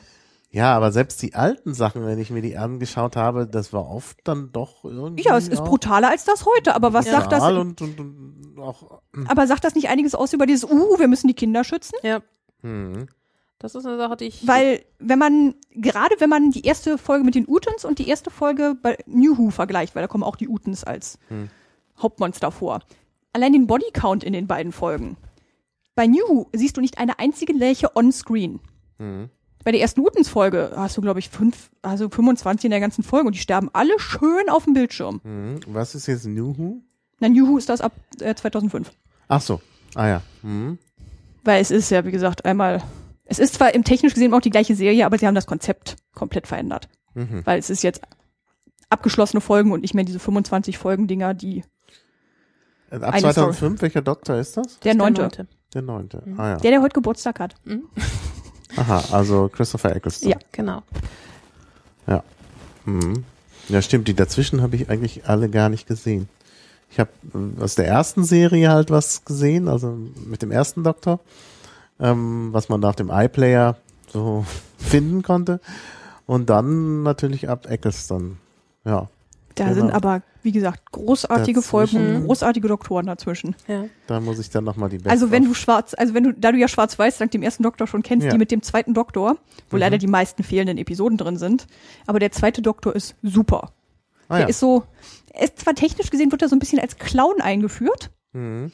aber er kann eine unglaubliche Ernst Ernsthaftigkeit vorbringen. Mhm. Und er hat teilweise die genialsten Companions dabei. Ja. Also der hat Zoe dabei, die ist theoretische Mathematikerin, die als, äh, die als äh, Bibliothekarin arbeitet. Mhm. Und in einer Folge quatscht sie einen Computer zu Tode, der gibt einfach auf mit seinem Logikfehler. Mhm. Und dann kann sie an ihm vorbeilaufen. Also, das ist großartig. Ja. Die ist intelligenter als der Doktor und sie ist ein Mensch. Mhm. Ja, das ist doch gut. Ja, das werde ich mir mal dann zu Gemüte führen. Überhaupt, wie kommt man an die Doctor Who Folgen? Also, ihr habt die jetzt alle gesehen, wo findet man die? DVD. Also es sind jetzt, glaube ich, alle auf DVD erschienen. Mhm. Außer, ich weiß mir bei den gerade, bei den beiden, doch die beiden neu ge- wiedergefunden sind jetzt auch wieder auf DVD erschienen. Ja, ich habe leider keinen DVD-Player mehr. Also ich Ich habe überhaupt keinen. Ich gucke die alle auf dem Rechner. ja, Ja. äh, ja, ich glaube, ich habe sie irgendwie auf dunklen Wegen mal von dir bekommen. Kann das so sein? Das ja. kann sein. Und ich habe schlicht und ergreifend. Es gibt in Deut es gibt in Berlin einen Dr. Who Stammtisch. Mhm. Treff wir treffen uns immer am letzten Freitag im Monat. Mhm. Die, die Termine stehen aber auch im Deutschen Dr. Who Forum. drwho.de slash Forum. Und da kann man durchaus sich, wir leihen auch querbeet die DVDs durch die Gegend.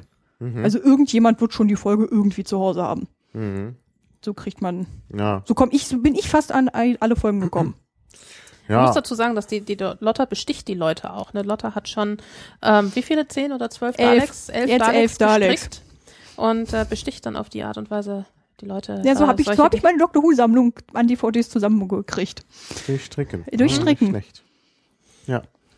Aber wo dann jeder das gerade anspricht, äh, weil ich habe auch ganz viele kleine Doktoren und Companions gehäkelt. Mhm. Da war nämlich gerade in Großbritannien im National Media Muse- Museum in Bradford, das ist irgendwie in der Nähe von Manchester, die hatten eine Doctor Who and Me Ausstellung, Mhm. wo halt Fans ihre Sammlungen von Doctor Who hingegeben haben. Und mein Häkel- und Strickkram wurde ausgestellt. Ah. Da gibt's auch Foto, äh, Fotos im Internet, die kann man mit dem Doctor Who and Me kann man das durchaus ergoogeln. Mhm. Du hast auch äh, eine TARDIS da auf deinem, ist das nicht ein T-Shirt? Ja, das ist ein T-Shirt. Aber Das hast du da nicht selbst gemacht, oder? Nein. Das ist auch irritierenderweise, ich bin ja weiblich genug, mich mit dem System anzuziehen. Oberstes T-Shirt, oberster Cardigan, oberster, oberste Jeans. Das war das oberste T-Shirt heute.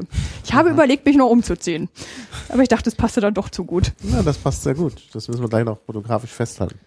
Das, Aber das ist im- auch eine Anspielung auf, äh, auf die ein- Vincent van eine, Gogh eine, Folge. eine großartige Folge. ja, stimmt. Das erinnert an Vincent van Gogh, der Ja, Stern. Van Gogh. Von Van Roch. Gogh. Ist immer Holländer. Naja. Und es gibt also eine grandiose Folge, wo, wo sie äh, äh, zu Vincent van Gogh runterfliegen äh, fliegen und äh, ihn besuchen und äh, mit ihm zusammen ein, ein Alien erlegen. Ja, dieses Und Alien hätte man rausschneiden Das hätte man rausschneiden können, aber es ist eben halt äh, alleine diese, dieser zerrissene Charakter des, des Vincent, der war also war grandios und dann gibt es, darf man das erzählen, was am Ende passiert? Sagen wir jetzt mal so, ein Spoiler? diese, diese Szene, wo ich, ich, ja, ich heule jedes Mal am Ende. Jedes das ist Mal. so heftig. Weil sie nehmen ihn dann tatsächlich mit in die Jetztzeit äh, Und und, zeigen er, ihm er, seine Ausstellung und zeigen über ihm eine Ausstellung und und äh, äh, finden dann, oh mein Gott, wer spielt ihn dann auch? Bill Nye. Bill Nye ähm, als, Übrigens, als kein Geld dafür bekommen, er wollte in die Folge rein. Der steht auch nicht in den Credits. Ja. Und der, äh, den sprechen sie dann einfach so an, so, ja, hm, wir sind hier in der Van Gogh-Ausstellung, was halten Sie denn von Van Gogh? Und der fängt voll an zu, oh, einer der größten und einflussreichsten und Van Gogh steht so mit dem Rücken zu ihm und ist am, und das ist so eine, so eine Szene, wo man echt, da bleibt kein Auge trocken, dass sie dem Van Gogh eben nochmal zeigen, dass sein Werk überleben wird. Es ist also. Wobei man auch sagen muss, Van Gogh ist eine der abartigsten Selbstmorde, die man sich vorstellen kann. Ja. Also, wenn man schon Selbstmord begehen kann, sollte man das auf eine andere Art machen, als sich in die Brust zu schießen und dann noch drei Tage zu überleben. Ja, Tja. naja, ich glaube, da ist die Wahl dann häufig nicht so groß. Aber es ist eine, eine grandiose Folge, wirklich, äh, auch weil sie, ähm, weil sie auch visuell einfach, sie, sie bauen viel von, von Van Goghs Bildern in dies, äh, in, in ein. Ja, es gibt ein großartiges Bild, wo Amy umringt von Sonnenblumen sitzt. Von Roch gekreuzt, naja, Sonnenblumen sind jetzt nicht so mein Fall.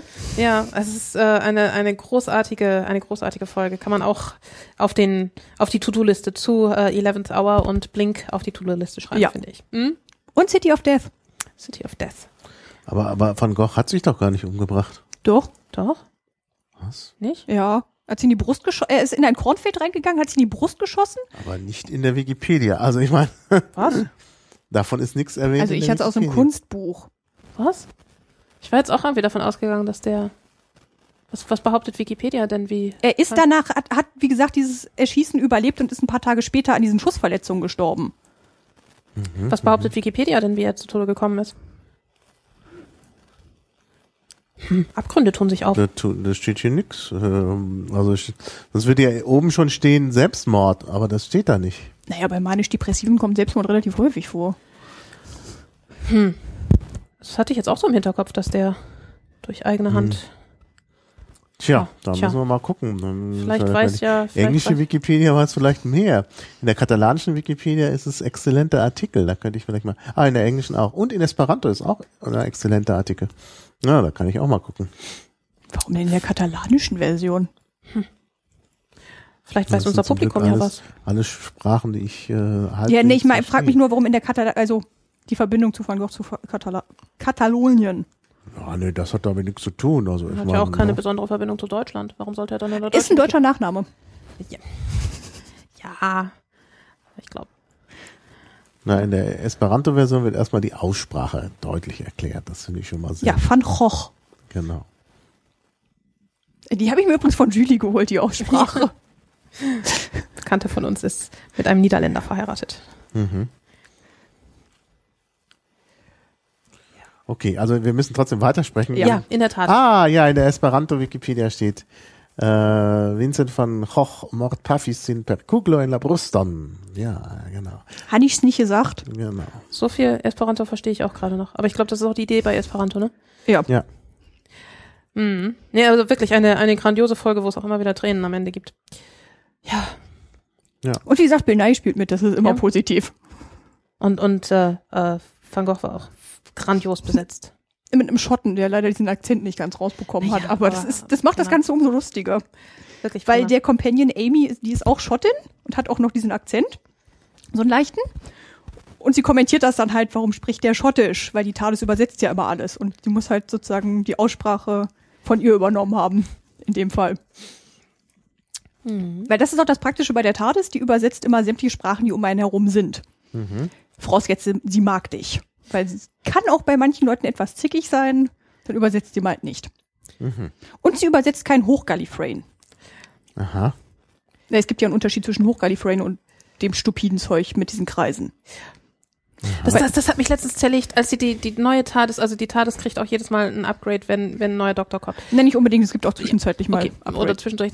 Und dann hatten sie von den äh, von der neuen oder von der 50 Jahr TARDIS oder was auch immer, hatten sie halt ähm, Fotos gezeigt und da ähm, dieses Gallifreyanische, äh, das das sind so so Kreise, ähm, in, ineinander verschränkte Kreise und ähm, es sind also dann über der Bedienkonsole sozusagen sind so wie so Stelen mit mit Schrift drauf und dann hatte ich irgendwo einen, auf auf äh, Tumblr oder so irgendwo einen, einen Post gesehen, der sagte, boah, das finde ich ja total geil, dass da die die Namen von den Companions alle drauf sind und alle so, so was, das kannst du lesen und das ist wieder so, so ey, diese ja, da gibt's Nerds. Übersetzungshilfen. Ja, es gibt Übersetzungshilfen. ja, aber Alt-Hoch-Gallifreyen kannst du auch lesen, weil da haben sie mathematische Symbole genommen. Oh, auch hübsch. Das ergibt nämlich überhaupt keinen Sinn. Weil es gibt bei The Five Doctors gibt so eine Stele, wo halt auch drauf gemeißelt ist und die Doktoren stehen halt davor und wir können das ja lesen. Hm. Hm. Und es sind halt komplett alles so, es ist so eine Mischung aus mathematischen Symbolen und Griechisch. Und das sieht einfach abenteuerlich aus. Das war eben so, Ja, weißt du, da gibt's halt Nerds, die können spontan gallifreyanische Schriftzeichen lesen. Sagt die Person, die Hamlet im Klingonischen hat. Ja, den habe ich Ja, auch. hast du mich jetzt gerade Nerd genannt? Ja, ich habe tatsächlich zwei Hausarbeiten im, in der Linguistik über Klingonisch geschrieben. Kein Ah. Scheiß. Hm, Ich Ja. habe eine Hausarbeit über die Negation im Klingonischen geschrieben. Ah, ich habe mal eine, einen Vortrag gehalten. Wir hatten so, als ich Assistent war, aus Osnabrück so eine Serie, die Sprachen der Welt. Mhm. Und das ging halt die ganze, also über viele Semester und irgendwann gingen halt die Sprachen aus, die die Leute noch so gut konnten. Und da habe ich tatsächlich dann mal eine äh, Vorlesung über Klingonisch gemacht. Und dann habe ich auch ein schönes Aber Handout dürfte nicht Klingonisch weiter verbreitet sein als manche am Aussterben bedrohten ja, ja, Sprache ja, in das Europa. Stimmt, das stimmt. Ja, und dann habe ich halt so ein Handout auch gemacht mit der äh, typologischen Analyse des Klingonischen. Mhm. Und bin halt besonders der Frage nachgegangen, ob es wirklich außerirdisch ist oder ob es nicht eigentlich doch zu irdisch ist. Naja, Ja, es ist, das Klingonische ist, glaube ich, äh, so weit wie möglich vom Englischen entfernt, ne? Mit äh, in, in vielerlei Hinsicht. Also Ja, viele in der, der Design, Hinsicht, äh, aber- in vielerlei Hinsicht sind die Designentscheidungen dahinter eben halt so, äh, was ist quasi das Gegenteil von Englisch, ne? So. Ja, sie hatten, na, der, der, der, der Ockrent hat ja in der Westküste studiert und da gab es ja damals dieses Projekt von äh, ähm, Greenberg über äh, Sprachuniversalien. Und also statistische Erhebung, was halt welche Satzstellungen und so besonders häufig sind und so. Er hat halt immer das genommen, was da als besonders selten angenommen wurde. Aber leider äh, wusste natürlich Greenberg auch noch nicht alles. Und gerade mit der Satzstellung, da hat er sich sehr vergaloppiert. Und die Situation ist, glaube ich, ein bisschen anders. Und naja, so kommt es dann eben, dass letztlich das Klingonische doch so ein bisschen aussieht wie so eine mittelamerikanische Indianersprache. Wie auch das Navi, das äh, ähm, aus, äh, aus von Pandora, wie heißt nochmal der Film? Avatar. Avatar, Genau. genau. Das ist natürlich auch, aber da Film, kommt noch dazu, Absicht nicht gesehen habe. da, da kommt noch dazu, dass der äh, äh, Sprachwissenschaftler, der das Navi gemacht hat, ähm, auch Experte ist für äh, Klingonisch? Sprachen. Ach so. Von daher hat er einfach das, was er so kannte, da reingemacht. Während der Ogwen sich wirklich bemüht hat, das in die Sprache reinzumachen, was besonders ähm, seltsam ist. Naja, gut, wir kommen vom Thema ab. Wir, wir schweifen. Ach so, genau. minimal. Ich kenne mich nämlich nicht mehr aus. TARDIS, da waren wir. Was heißt eigentlich TARDIS? Time and Relative Dimensions in Space. Ich möchte anmerken, weil das wird wieder die, das werden wieder die New Who-Fans unter uns nicht wissen. Das ist ein Name, den Susan, also die Enkelin des Doktors, dieser Maschine gegeben hat. Weil der offizielle Name ist, dass es eine Time Capsule Type 40 ist. Mit so leichten Fehlern. Die haben nämlich eigentlich einen, einen Chamäleon-Schaltkreis, der äh, Mhm. quasi einen, einen Tarnvorrichtung hat, aber leider ist äh, bei unserer Tat ist je, äh, dieser Schaltkreis kaputt, sodass sie eben halt ähm, in Immer dieser, in wie- diesem, ja, sie sieht jetzt eben halt immer aus wie eine blaue Policebox. Jein. Meistens. Also ich möchte da den großartigen sechsten Doktor reinschmeißen, den die meisten nicht mögen. Aber das sind auch die Leute, die die Hörspiele nicht hören, weil in den Hörspielen ist der sechste Doktor grandios. Der hat den Circus mal repariert. Oh. Hat aber nach drei Tests beschlossen mit, er hätte ganz gern die blaue Box wieder, weil das sieht doof aus. Von du findest das Ding ja auch nie wieder, ne? Ich meine, wenn du irgendwie hundert ja, vor allen Dingen war auch teilweise das Problem mit, wo ist jetzt eigentlich die Eingangstür? ja. Weil sie so, hatte sich dann ja. mal als Küchenschrank getarnt und als Orgel. Und beides ein bisschen unpraktisch. Ja, man muss nur dazu sagen, ähm, ein, einen der Running Gags ist, äh, it's bigger on the inside, weil die TARDIS, die Mhm. sieht zwar nun aus wie diese, also Standardformat einer Telefonzelle sozusagen, aber da drin ist also, es, es gibt offenbar mindestens einen Pool und eine Bibliothek, äh, es gibt äh, das Kommandoraum, also Es man, gibt massenhaft Backsteinwände. ja, und also Mhm. ähm, die ist also ähm, äh, innen riesig groß. Es gibt auch, das, es wird bei den achten Doktorbüchern beschrieben, das muss so großartig sein. Es gibt einen gesamten, also es gibt einen Raum mit ewig viel Hügellandschaft mit Schmetterlingen. Nur Schmetterlinge, die er halt überall mitnimmt. Das muss so großartig sein da drin. Das ist so Beruhigung. Und es gibt natürlich den Cloister Room. Da kommt immer der Glockengeläut her, wenn irgendwie Gefahr droht. Ach was. Mhm. Den ich als E-Mail-Empfangston eingestellt habe und jedes Mal fast vom Sofa fälle, wenn ich eine E-Mail bekomme, weil das ist ja Gefahr. Ich sollte das irgendwann mal ändern. Aber diese, dieses, diese Policebox, die, die gab's ja offensichtlich in Großbritannien wirklich. Ja, ja, da stehen auch teilweise immer noch welche rum. Ah, ja. Also zwar mittlerweile nicht mehr als das genutzt, aber sie stehen noch rum. Aha. Das Lustige ist aber mittlerweile, dass das Copyright nicht mehr bei der Metropolitan Police liegt, sondern bei der BBC. Mhm. Weil ein Gericht hat mal äh, entschieden, weil die Metropolitan Police wollte halt Recht als Geld bekommen, weil das Copyright ja verletzt wird, Mhm. ähm, hat das Gericht entschieden, dass das mittlerweile mehr mit Doctor Who assoziiert wird als mit der Polizei. Genau, ja. Und dass das jetzt das Copyright bei der BBC liegt. Ich war nun häufig in Großbritannien und ich kann mich irgendwie nicht erinnern, ein solches Ding mal in Wirklichkeit Also in London steht einer am Earls Court und es gibt in Schottland gibt's mehrere. Also die sind auch nicht immer unbedingt diese Form oder Farbe. Mhm. Die gibt's auch in Pink. Also in echt in Pink.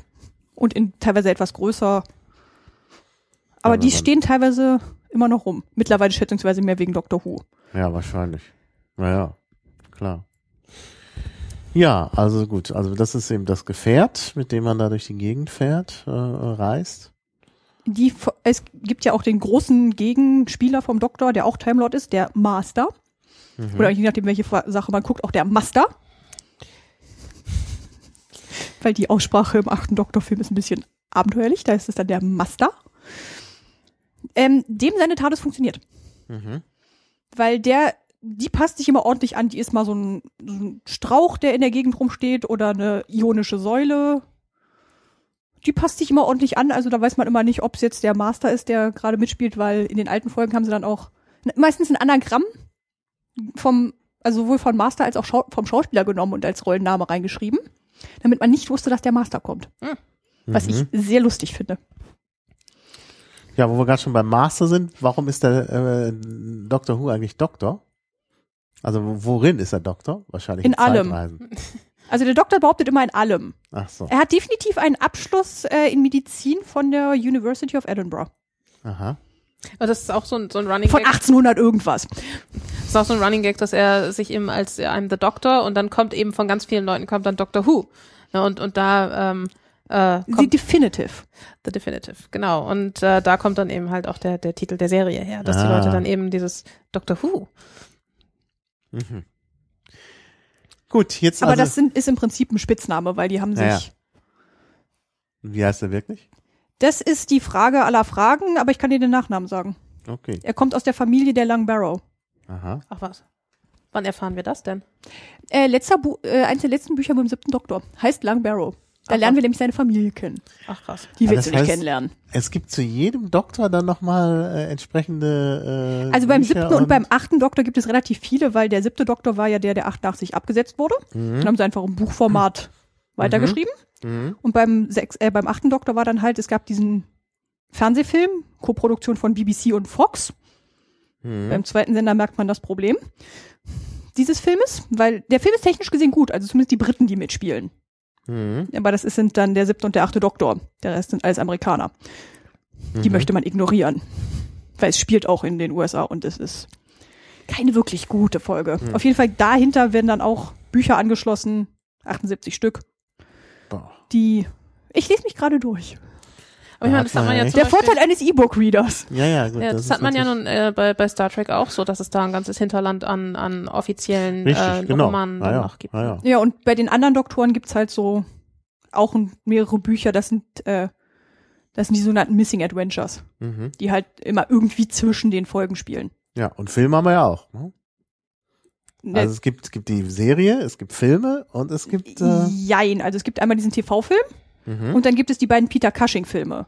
Die sind aber nicht kennen. Mhm. Weil das ist, der Doktor ist in dem Fall kein Alien, sondern der heißt Dr. Who, also Who als Nachname und er ist Mhm. Mensch. Ah ja. Mhm. Die sind dementsprechend nicht kennen. Ah ja, okay. Und sie sind in Farbe. Was zu der Zeit ja gar nicht funktioniert. Ja, und dann gibt es im Prinzip äh, jedes Jahr noch das Christmas Special. Das ist auch immer was Feines. Was ist das Christmas Special? Ja, Das das? ist eine Doctor Who-Folge, die von der Prämisse her kitschig sein muss. Es gibt aber in vielen, es gibt, äh, gibt's in ganz vielen britischen Serien, dass die einfach um Weihnachten herum so ein Special machen. Einfach irgendwie so ein, Ja. äh, teilweise auch in Spielfilmlänge dann und äh, ich meine, sogar hier, ähm, ähm, ich guck gern Call the Midwife. Ja, die hatten Ne, auch die hatten auch zum Beispiel und äh, Downton Abbey hat auch Christmas Specials und so. Das ist irgendwie in, in die sind England eigentlich immer mir nicht so kitschig. Ja, und äh, ja, also die Doctor Who äh, Christmas Special, die haben auch immer so ein bisschen so einen weihnachtlichen Touch irgendwie in irgendeiner Hm, Form. hm. Ne? Und wenn es nur der Schnee ist. wenn es nur im Schnee ist, ne? Und, ähm, die sind auch immer sehr süß. Mhm. Aber die, die, die Weihnachtsfolgen würde ich jetzt nicht als Spin-offs ansehen, sondern als Nee, nee, als, die gehören dazwischen. Die gehören dazwischen. Ne? Die sind sogar wichtig, weil das ist Teil, also der letzten jetzt war zum Beispiel Regeneration vom 11. auf den 12. Doktor. Mhm. Das ist so äh, relativ wichtig für die Serie, die sollte man nicht einfach übergehen. Ja. Also gut, dann haben wir, also Filme können wir also einklammern. Ähm, und dann gibt's halt äh, Bücher und Comics, ne? Und Hörspiele. Es gibt Hörspiele, ja, großartige Mhm. Hörspiele. Mit dem vierten, fünften, sechsten und siebten und achten Doktor. Und da werden dann auch neue Companions eingeführt, die, möchte anmerken, mit zu meinen Lieblingen gehören. Da gibt's einen ganzen Wikipedia-Artikel Doctor Who Spin-offs, ich fasse es nicht. Ihr Spin-off ist mal wieder was anderes. Das ist noch wieder was anderes. Weil da gibt es K9 and Company, Torchwood und Sarah Jane Adventures. Ja, Moment, aber äh, Adaptations and Other Appearances heißt es hier in der englischen Wikipedia. Da steht erst Doctor Who Films, dann Spin-offs Mhm. mit dem Extra-Artikel, Charity-Episodes, Ja, die gibt's auch noch.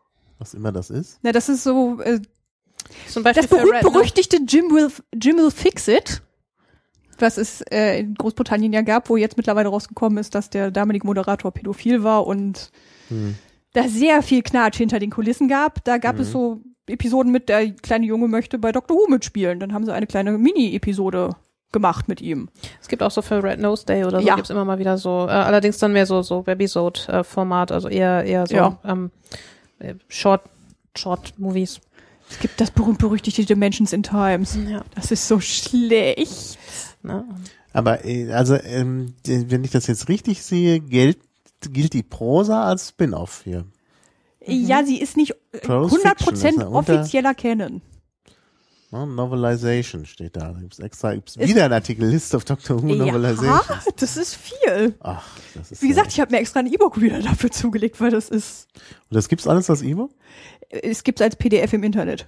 Ja gut, dann ist natürlich immer die Schwierigkeit, PDFs auf, auf E-Books zu lesen, mag ich ja nicht so, oder auf E-Book-Readern zu lesen. Ja, die kann man ja umwandeln. Also, Ja, hm, ich habe sie alle umgewandelt. ja, kann man. Ja. Also bei manchen Büchern lohnt es sich, bei manchen nicht. Hm. Also diese eine Vampir-Story mit dem achten Doktor möchte ich immer noch verdrängen und die Werwölfe auch. Mhm. Ja, das ist Der Nachteil. Companion fängt mit dem einen Vampir irgendwann eine Diskussion über Vegeta Ve über das vegetarische Essen an. Ja, Das- das, ist doch äh, Ja. eine Frage, die uns alle bewegt. Ähm, Comics gibt's ja auch noch. Ja, da gibt's Frobisher. Mein persönlicher Lieblingscompanion ever. Er ist ein Formwandler und bevorzugt es als Pinguin durch die Gegend zu rennen. Er hat es auch mal als Registrierkasse ausprobiert, aber dann hat er festgestellt, die Frau war nur hinter seinem Geld her. Auf dem Niveau ist Frobisher. Der ist super, der ist Privatdetektiv. Das ist cool. Und der ist äh, größtenteils mit dem sechsten Doktor unterwegs. Du kannst dir also das, das Bild vorstellen. Also der sechste Doktor hat so, dezent gesagt, es hat er bunte Kleidung an. Und daneben halt so ein 1,80 großer Pinguin. Das muss ein Bild für die Götter sein. Und da gibt's halt auch zwei Hörspiele, die. Also eins davon höre ich nicht zum Einschlafen, da ist mir die Beschreibung der Tode und die Todesanzahl einfach zu hoch. Das ist so eklig. Stimmt, der sechste Doktor ist relativ bunt gekleidet, ja. Der, der Schauspieler hat zu dem Kostüm gesagt, äh, das einzig Positive daran, er steckte drin, er musste sich's nicht angucken. Sonst ist es ja überwiegend, wenn man jetzt hier guckt, tragen die überwiegend Anzug. Ja, der fünfte Doktor trägt eine Cricket-Uniform. Diese Hommage in beige da. Ach, mit dem Sellerie dran. Ja, genau. der Rest, deswegen brauchte man sehr wahrscheinlich auch Sellerie, um dieses beige ein bisschen aufzubrechen. Trägt der nicht, welcher trägt die Weste mit den Fragezeichen? Das ist der siebte. Das ist der siebte. Der hat auch diesen bezaubernden Fragezeichen äh, Schirm. Genau. Und einen Hut. Ja, aber Hut trägt äh, auch der vierte und der fünfte. Also Hüte sind nicht so selten. Achso, auf dem Foto ist nur einer mit Hut. Ja. Das ist der mit dem Fragezeichen. Er ist lustigerweise mit dem Hut beim Casting aufgetaucht, deswegen haben sie den Hut übernommen. Mhm. Mhm. Ja, das Ah, ist ja. nämlich auch das Schöne bei den äh, Classic-DVDs. Da gibt es, also man kauft sie nicht unbedingt wegen der Folge, man kauft sie wegen der Unmengen an Dokumentation, die da mit drauf sind. Mhm. Weil da kriegt man das gesamte Hintergrundwissen dann dazu. Ja, das braucht man in der Tat. Also ich glaube, dies ist der der Podcast, wo die Leute die meisten also Fragezeichen haben? Fragezeichen Ja, haben. Das ist ja bei Dr. Who nicht so tragisch. Das Fragezeichen sind ein Thema. Nee. Das ist, äh, das macht es aber auch spannend. Also ich finde, ähm, gerade dadurch, dass sie jetzt mit äh, 2005 mit New Who angefangen haben, hat man eben halt eine ähm, und auch äh, durch die Generationen hat man jederzeit sozusagen ein, ein Einstiegsfenster. Du kannst also entweder fängst du bei New Who an oder du fängst jetzt, steigst jetzt ein und guckst äh, die neuen Capaldi-Folgen oder so und guckst, wenn dir Weil dann ich langweilig sagen muss, ich würde nicht empfehlen, direkt als erste Folge die erste mit dem ersten Doktor zu gucken. Also chronologisch diese Serie durchzugucken. ist blöd, ja. Man braucht Zeit und Nerven Ja, und es die- ist Ne? Und in, insofern komplett anderes Fernsehen. Na, ist halt ein ganz anderer Stil. Äh, Entschuldigung, Ja, Ja, Daniela, ich hab dich ja, du kannst halt jederzeit einsteigen und kannst dir dann überlegen, äh, wie weit du diese Sache eskalieren willst. Ne? Also wie gesagt, ich habe jetzt äh, äh, hauptsächlich New Who geguckt, ich habe punktuell in, in Classic reingeguckt, ich habe jetzt, während ich die viereinhalbtausend Strasssteine auf mein Kleid geklebt habe, habe ich ein paar Hörspiele gehört und so. Also ja, ich mit bin, Charlie. ich bin nicht so furchtbar tief in die Sache eingestiegen, aber es ist eben halt, äh, dadurch, dass du eben halt diese Gener Regenerationen hast, hast, hast du jederzeit, habe äh, ich ja auch gemacht. kannst du, äh, kannst du jederzeit rein, reinspringen. Ich bin ja, äh, ich schaue ja immer gerne so Sachen, wenn ich mal erkältet bin oder so. Hm? Und ähm, dann liegt, ja, liegt man ja meistens im Bett und dann habe ich irgendwie auch, weiß ich nicht, also da jetzt will ich ja nicht die ganze Zeit da irgendwie liegen mit einem Rechner auf, meine, auf meiner Brust. Gut, das wärmt schön, das hat dann auch Vorteile. Ja, aber das Atmen ist mal so schwer. Es kommen hier gleich Fragen. Was für Steine? 4500 Steine musst du gleich erklären. Ähm, naja, und dann, ähm, äh, dann schaue ich manchmal auch Sachen einfach auf meinem iPhone, weil das leicht zu halten ist. Da wird man nicht so schnell müde. Und ähm, da habe ich ja den i- iPlayer von, von der BBC drauf. Da zahle ich ja sogar Fernsehgebühren. also irgendwie 40 Euro im Jahr. Und da habe ich eben den Komplettzugriff da auf das Archiv vom iPlayer. Ja, sind halt, äh, Wird der Who Dienst nicht demnächst da. eingestellt, Ja, da hört man davon, dass das vielleicht. wenn äh, es doch nicht irgendwie lohnt? Ja, aber jedenfalls noch gibt es das und da habe ich eben Zugriff auf die ganzen alten Doctor Who Folgen und da kann ich halt beliebig irgendeine auswählen. Und so habe ich dann eben auch da die erste Dalek-Folge gesehen. Ich habe einfach mal so Folgen rausgepickt, wo ich dachte, na, das ist eine Bildungslücke. Hm. Und ähm, kann man die halt auch wild durcheinander schauen. Lücke. Ja, Ja. ganzes Buch, ja. Äh, Und da stehen ja nur Daten drin. Ja. Also da steht ja keine Ja, in Zusammenfassung 50 wirklich Jahren drin. kommt halt einiges Da zusammen. kommt was zusammen. So, Geht nur bis 2005. ja, ja. Also das ist Okay. nicht mal alles. Ja, gibt vielleicht eine Neuauflage. Die Vier- äh, viereinhalbtausend Steine. Ähm, als es darum ging, dass jetzt die, die 50 Jahre Jubiläumsfolge äh, ähm, gezeigt werden sollte, hat zwei Wochen vorher hat meine Muse, die blöde Kuh, gesagt, du hast nichts anzuziehen. Dann habe ich mir halt ein Kleid genäht. Ähm, dem, ähm, we wem mal furchtbar langweilig ist, der kann gerne mal nach TARDIS Cosplay googeln. Ähm, die Idee, sich äh, Kostüme nach dem Vorbild der TARDIS zu basteln, die ist gar nicht so neu. Und es gibt wirklich tolle, tolle Umsetzungen. Also es gibt zum Beispiel ein Kleid, das ist ein Ballkleid, ähm, äh, was man vorne aufklappen kann. Es ist also von außen ist es blau und hat diese äh, im, im oberen Bereich diese diese Fensteranordnung, diese typische Fensteranordnung. Dann kann man das unten aufklappen und es gibt den Blick auf äh, ähm, Die Konsole. auf die Konsole und auf das Innenleben der der TARDIS frei. Und Ah. da bin ich eben halt rangegangen und habe mir ein blaues Kleid genäht, wo ich dann unten aus Strassstein eben halt diese diese Fenster äh, äh, der TARDIS äh, äh, draufgeklebt habe. Und äh, ich habe das hier tatsächlich noch rumliegen. Ich hatte meine Schärpe bei ähm, bei Lotta vergessen, hatte dann auf einen schwarzen Satinstreifen hier äh, Policebox geklebt in äh, und das als Gürtel benutzt und dann Und Ah. man möchte bitte auch noch die Handtasche erwähnen. Oh ja, richtig. Ich Die hatte mir eine Handtasche war Handtasche genäht. Ich hatte mir eine Handtasche genäht und auf der hatte ich dann äh, dieses ähm, dieses weiße Schild, was die TARDIS hat, dieses äh, Police Call, Please Pull, Pull to open. Pull to Open. Das hatte ich dann auf die Handtasche gemacht und ich hatte eine Stola, auf der dann auch nochmal und da sind dann irgendwie viereinhalbtausend Strasssteine bei draufgegangen, Ja. was irgendwie eine Weile gedauert hat. Ja, das kriegen wir Aber es war vorstellen. episch. Ich muss mal gucken, ob ich da. Aber sie war die mit Abstand beste TARDIS, die uns an dem ganzen Tag über den Weg gelaufen oh, ist. das sagst du doch nur so. Nein, Ich- das sage ich auch im Vergleich, dass uns eine über den Weg gelaufen ist, die im Prinzip, die wortwörtlich einen blauen Müllsack anhatte, auf dem sie dieses Zeug draufgeklebt hatte. Ja. Ich muss mal gucken. Ähm, ich, äh, es gibt äh, zwei, zwei Fotos, äh, die auf Twitter ihren Weg gemacht haben. Aber ich muss mal tatsächlich nochmal ähm, äh, äh, richtige Fotos machen lassen, weil es war einfach, es war eine Schweinearbeit und es ist äh, Und es sieht zu gut aus. es sieht zu geil aus, ne? Also wirklich dann mit mit Petticoat drunter und es war schon, also ich war nicht war nicht übel, muss ich, also da klopfe ich mir mal eben sauber auf die Schulter. Es ist wie gesagt, ist ein bisschen durchgeknallt, einfach zu sagen, ich äh, ich nehme mir mal ein Kostüm, aber ich, ich glaube, es ist nicht nicht wesentlich durchgeknallter als das, was im Rheinland so während Fasching läuft, oder? Ja, ja, klar. Nein, Also, du hattest nicht so viel Alkohol intus, daher warst du immer noch besser. Okay. Du weißt, einer der Gründe, warum ich in Berlin wohne, ist Karneval. Ja.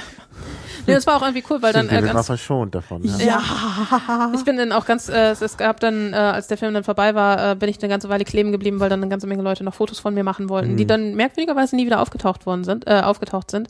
Stimmt, Und- du hattest, äh, Mehrere, ne? Ich hatte du hattest Visitenkarten dabei. Ne? Visitenkarten dabei. Muss nochmal auf Facebook gucken. Ich bin ja so selten auf Facebook, vielleicht bin ich da verlinkt worden. ja, das könnte Und ähm, da gibt's dann halt so, so Tumblers, äh, TARDIS Fashion und so, die, die sich Mhm. halt nur damit äh, beschäftigen, dass Leute sich halt eine TARDIS genäht haben. Ne? Und das war schon, das Ich war eine wirklich gestrickt. Episch. Das war wirklich episch. Ich habe eine ungefähr 40 Zentimeter hohe gestrickte TARDIS. Das ist auch schön. Eine Kuschel-TARDIS. Ja. Na, mehr oder weniger kuschelig. Ich habe Pappe unten reingepackt, damit sie stehen bleibt. Oh, wir Ach waren so. gestern im Elbenwald im Alexa und die hatten eine TARDIS äh, Teekanne. Uh. Die eckige? Die eckige. Weil es gibt ja auch welche in rund, aber bei der eckigen ist immer das Problem mit, äh, wie kriegt man da alles durch die Tülle raus? Hm. Ich würde sie wahrscheinlich auch nicht als Teekanne benutzen. Weil es gibt auch ein sehr geniales Tee-Ei als TARDIS. Und da Das überlege ich ernsthaft, ob ich es mir anschaffe. Es gibt so viel Ja, äh, Star, äh, hier Star Trek, sag ich Ist so ähnlich, Doctor Who, aber Doctor, Who ist älter. Äh, Doctor Who Merchandise. Ja, und auch mehr. Und auch irgendwie, wenn man das so also so sieht. Und die Fans sind, glaube ich, eine Spur durchgeknallt, habe ich mal ja, ja, das Gefühl. glaube ich auch. Ja, ja. Oh, also dafür, dass ich jetzt gleichzeitig dann überlege, ob ich mir ein, ein Star Trek Next Generation Kleid nähe, so dass man das nicht merkt, dass ich ein Fankleid, lange Geschichte. Aber Äh, ähm, ja, hattest du bei Twitter erwähnt. meine, meine Muse hat eh einen Vollschuss. Was die, was die immer will. Mhm. Ich habe gerade eine Zeichnung gemacht für ein Spitzentuch mit Schmetterlingen, also von daher, deiner geht's und, gut. Ja, und, und Schaltkreisen. Ich finde das toll. Ja, aber Schmetterlinge, ich und Schmetterlinge, Naja. bin ich ein Mädchen oder was? Schaltkreise. Ja. Schaltkreise finde ich völlig vernünftig. ja, Schaltkreise, das Müsste man häufiger mal verstricken. Oh, ich bin letztens, hat mir einer gezeigt, äh, aufnähbare äh, LEDs. Das hätte Da nicht zeigen bei. Nitty eine Tasche. Eine Tasche und ich, es gibt Die tatsächlich, es gibt auch, äh, ich habe hier ein Tuch dabei, das könnt ihr leider nicht sehen, das ist ein etwas bananenförmiges blaues Tuch. Fotografisch festhalten. Ja, ähm, das ist ein Muster aus der Nitty, ein, eine große ähm, äh, Strickmagazin äh, im Internet und das heißt Ich möchte dabei ganz dezent auch noch anmerken, die haben zwei Dr. Who-Tücher. Ach ja, richtig, die haben die Flowers of Draken, ne? Nee, Paris Paradox. Oh, Paris Paradox, habe ich auch nach- gestrickt, sehr schön. Benannt nach dem äh, Also das hier- das hier heißt-. Das hier heißt zumindest äh, Bigger on the Inside Mhm. von der Nitty. Und was man nicht sehen kann, ist, dass es tatsächlich ein, äh, ein, ein Fries aus äh, Tardissen hat. Mit, äh, kannst da, kannst, kann ich dir gerne mal rüberreichen. Ja, ich und da gibt es anschauen. tatsächlich, glaube ich, eine, äh, eine Version, die, dich, die sich dann ah, ja, ja, ja. LEDs in die TARDISes reingestrickt Es gibt hat. dafür auch noch eine Umwandlung, dass du auch Daleks reinstrickst. Ja, es gibt auch ein, eine Möglichkeit, genau. Und das andere, äh, was, was Lotta ist, äh, designt hat, ist äh, Perry's Paradox. Das ist auch ein schönes, ist, ein, ist mehr so Cape, das müsste ich eigentlich nochmal Ja, es stricken. ist, es ist das Superhelden-Cape für die erwachsene Frau, wie ich sie schön geschrieben Ja, habe. genau. Und ich hab's, es, es trägt sich wirklich gut durch die Form. Also ich habe Ganz selber eins nicht sagen, in, es in, ist noch in Bradford. äh, ich habe es in, in grau Glitzer äh, Garn gestrickt. Das war sehr toll. Es ist benannt nach dem Hörspiel Perry's Pixen Paradox, was ein sogenanntes Companion Chronicle ist, weil es gibt die Hauptserie von Doctor Who bei den Hörspielen und dann gibt es da auch noch wieder Spin-offs. Also falls man sich Aha. näher an das Thema reinarbeiten möchte, da kann man Geld und Zeit investieren, bis man blöd wird. Das äh, sind dann sozusagen immer so Erzählungen. Sie haben angefangen mit Dramatic Readings, also nur eine Person erzählt. Mittlerweile haben sie so zwei, drei Sprecher, aber immer noch eine Person erzählt hauptsächlich. Und da geht's halt um, was wäre, wenn mit diesem einen Companion. Nämlich, Ja, oh, du hast es gefunden. Na, einer im Chat hat das Foto ja, gepostet. das ist das Foto. Ist das nicht grandios? Ist das dürfen wir grandios das, oder das dürfen wir grandios? das in die Shownotes Aber bitte. Ja, Aber dann. bitte, also äh, ähm, eins der beiden Foto ist von Heli Antje und ein anderes ist von Rohrwald Pirat, glaube ich, wenn ich mich richtig er, äh, erinnere. ja, da müssten wir dann halt die Urheber müssten wir fragen. mal die die Urheber fragen. Es gibt tatsächlich von dem Abend nur zwei Fotos, die ich kenne und deswegen wollte ich schon immer mal ich meine habe noch welche auf dem Ja, ich sehe auf schon, der das Kamera, geht nicht. aber Da ist jemand anders noch im Bild hinten an. Nee. ah, retuschieren wir raus. Also ich habe technisch gesehen noch Bilder, aber die habe ich äh, nicht ins Netz gestellt. Okay, Also- dann musst du mir mal überreichen. Ich habe also die mit hast Annika jetzt den daneben. Job, äh, Daniela. Finde mir ein Foto von dir, was ich benutzen kann. Und klär das bitte mit den Urhebern. das machen wir. Sehr schön. Das machen wir. Ich, ja, ich, ich äh, diskutiere immer noch mit Feenzeit, ob die mal ein Fotoshooting mit mir macht. Hm. Hm. Aber dazu müsste ich auch dann äh, die äh, Dutzenden von, von Strassstein wieder ankleben. Die alle Oh ja. Ich habe überall Streich. Ich habe einen. die Ich habe saßen- Tage später Straßsteine in meiner Wohnung ja, gefunden. wir haben den, den Abend bei ihr begonnen und ich, ich meine Spur, so eine glitzernde schlimm. Spur hinter mir verla- Ist ja hinterlassen. nicht so schlimm. Ich meine, naja, kennst du den Spruch zum Thema, Glit was Glitzer in der Bastelwelt ist? Ja, Das ist das sogenannte Herpes. äh, Glitzer ist der Glitzer Herr ist der, Her- Ba- der ja. Bastelwelt. Du wirst es nie wieder los. Nee. Aha. Ich meine, Strasssteine geht noch, aber Ja. naja. Und äh, es war vor allen Dingen, ähm, das Ulkige ist, ich, es gibt für, für Strasssteine gibt es wie so einen Lötkolben, mit dem man die auf, aufbringen kann. Die haben dann unten eine, eine, eine Schicht Kleber und dann setzt du den Lötkolben drauf und dann wird der Stein heiß und dann verschmilzt der Kleber mit dem Untergrund. Und das dauert sieben Sekunden. Und ich hatte mir eine Tüte mit 1440 ähm, Steinen gekauft und habe dann irgendwann mal durchgerechnet, dass das mit dem Lötkolben 28 Stunden dauern würde. War das bevor du, nach, nachdem du den Stoff falsch zugeschnitten hattest? Ah. Psst.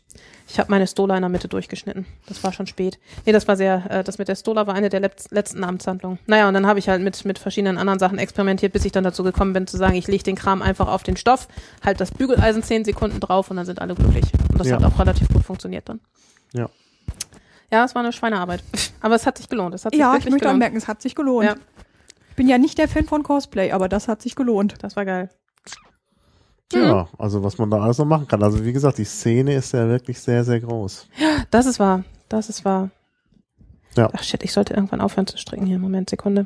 Äh. Ja, wie gesagt, das Stricken machen wir dann nochmal gesondert. Oh ja, da- da kann ich- oh. Boah, da haben wir auch Stricken, häkeln, spinnen, du kannst auch Alles. noch klöppeln. Ich kann klöppeln. Aber stricken, da, da kann man auch tolle Sachen, also wenn ich erstmal ins Erzählen komme, was inwieweit Stricken was mit Programmieren zu tun hat, du, Du, da bleibt kein. Augen, bleibt kein Auge trocken. Aha. Ja, Ja, was haben wir noch nicht angesprochen von den, äh, was aber wichtig ist für Doctor Who? Was ist da nicht wichtig? also ich muss sagen, ich, äh, wenn ich ganz ehrlich bin, ich fremdel gerade so ein bisschen, weil ähm, äh, ich die letzten zwei, drei Staffeln für problematisch halte. Ähm, Ich nur die letzte. äh, oder die letzte, weil also mein Problem ist, dass ich irgendwo tatsächlich ein bisschen zu doof für Zeitreisen bin. Also wenn es um die wirklich schlimmen äh, Zeitreiseparadoxa geht, da steige ich dann irgendwann mental aus und denke mir, ja, wenn ihr das sagt, das ne? ist ein Argument. Bei Stephen Moffat muss man mitdenken. Bei Russell T. Davis hast du alles dermaßen mit dem Löffel gefüttert bekommen. Ja, nein, aber das Problem an der Sache ist, dass ich jetzt in den letzten Folgen, also das sind die beiden Showrunner, ähm, in den letzten paar äh, Was sind Staffeln, Showrunner? ähm, also die, die den ähm, Hauptschreiber und Pro Hauptprodu äh. Executive Producers Ah. waren sie. Mhm. Und ähm, ich habe den in den letzten, also mir passiert das bei Doctor Who häufiger, dass ich das einfach unbesehen glauben muss, was da gerade in der in der Mhm. Handlung passiert. Ähm, aber in letzter Zeit kam ich mir eben halt verstärkt irgendwie dämlich vor.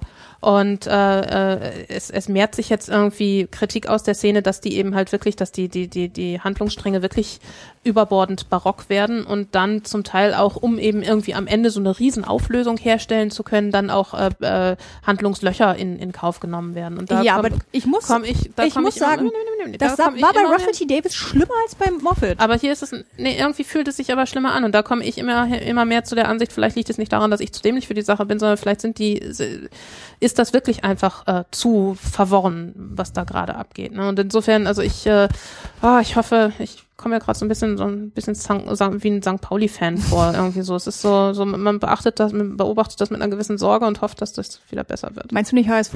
HSV? Bin kein Fußballfan. HSV ist gerade fröhlich am Absteigen.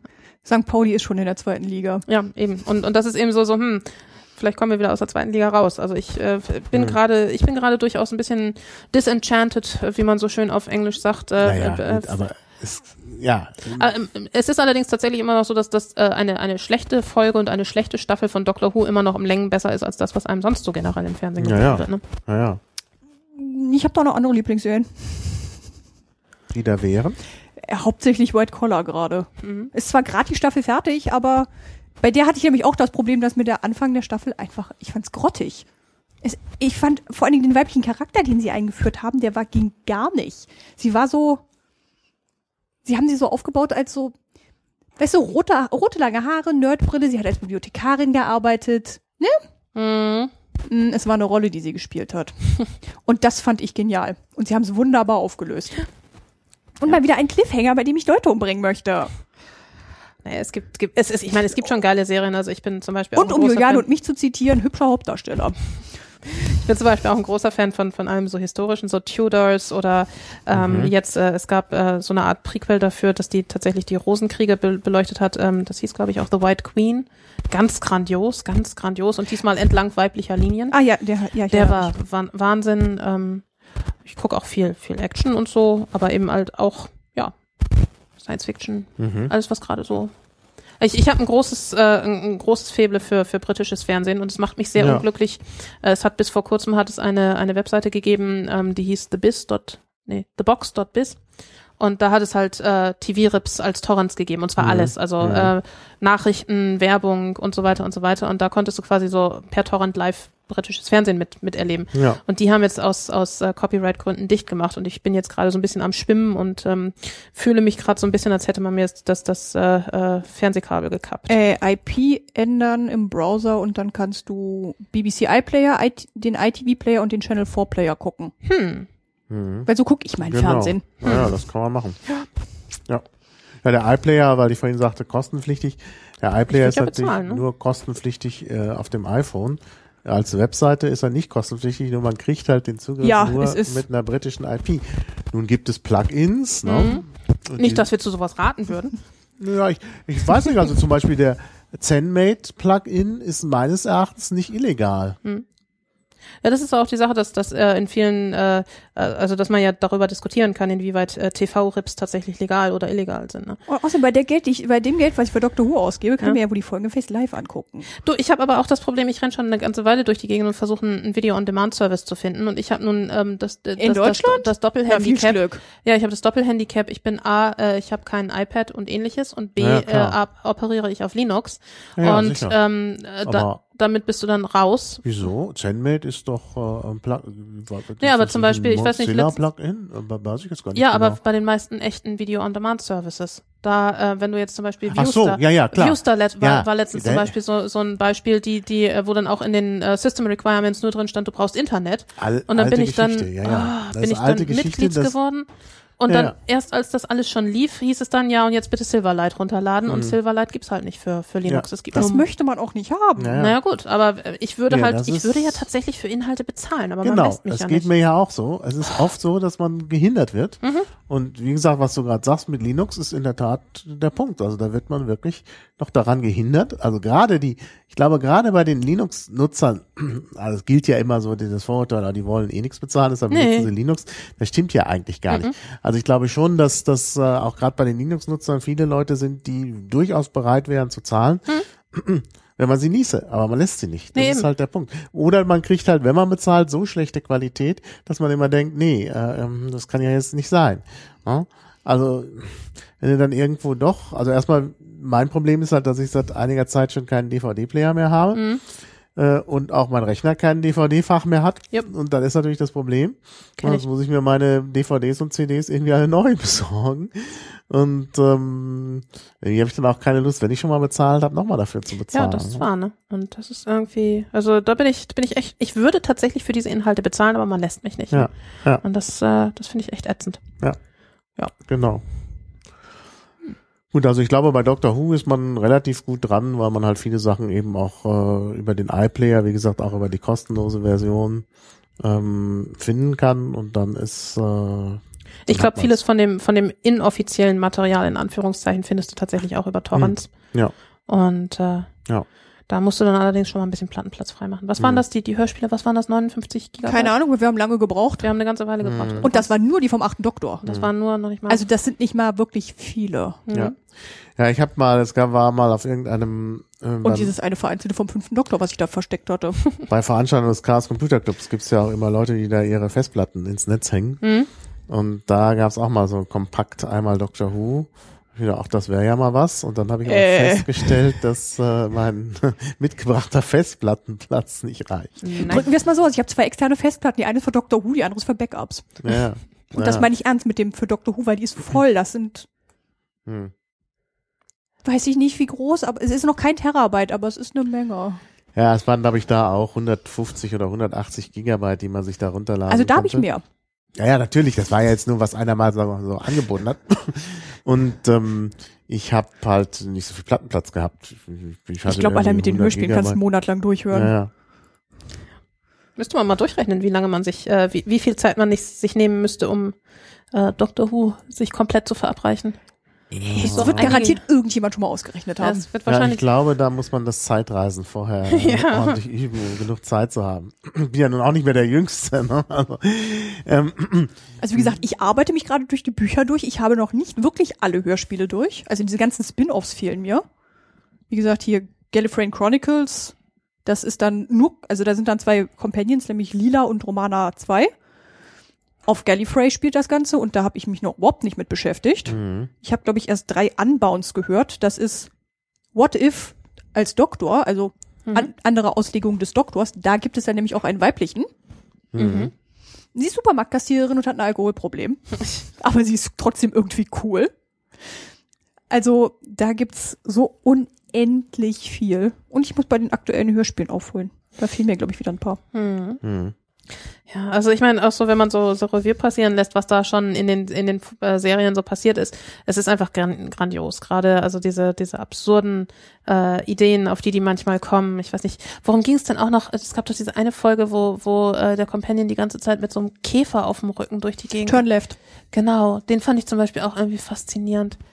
Und also ganz, ganz viele äh, Folgen, wo eben genau mit diesem, mit dieser äh, Zeitreisesache gespielt wird und so. Also ich glaube nicht, also Hm. es gibt wirklich, mir, mir fällt jetzt zum Beispiel keine spontan keine Folge ein, wo ich wirklich sage, boah, das war verschenkte Lebens, Lebenszeit, die ich Hm. eigentlich lieber wieder hätte. Ja, ich weiß, Nein, ich, mir fällt exakt eine Folge ein. Ich habe den Titel auch schon wieder vergessen. Oh. Das ist dieses Ding, was im Sand spielt. Aha.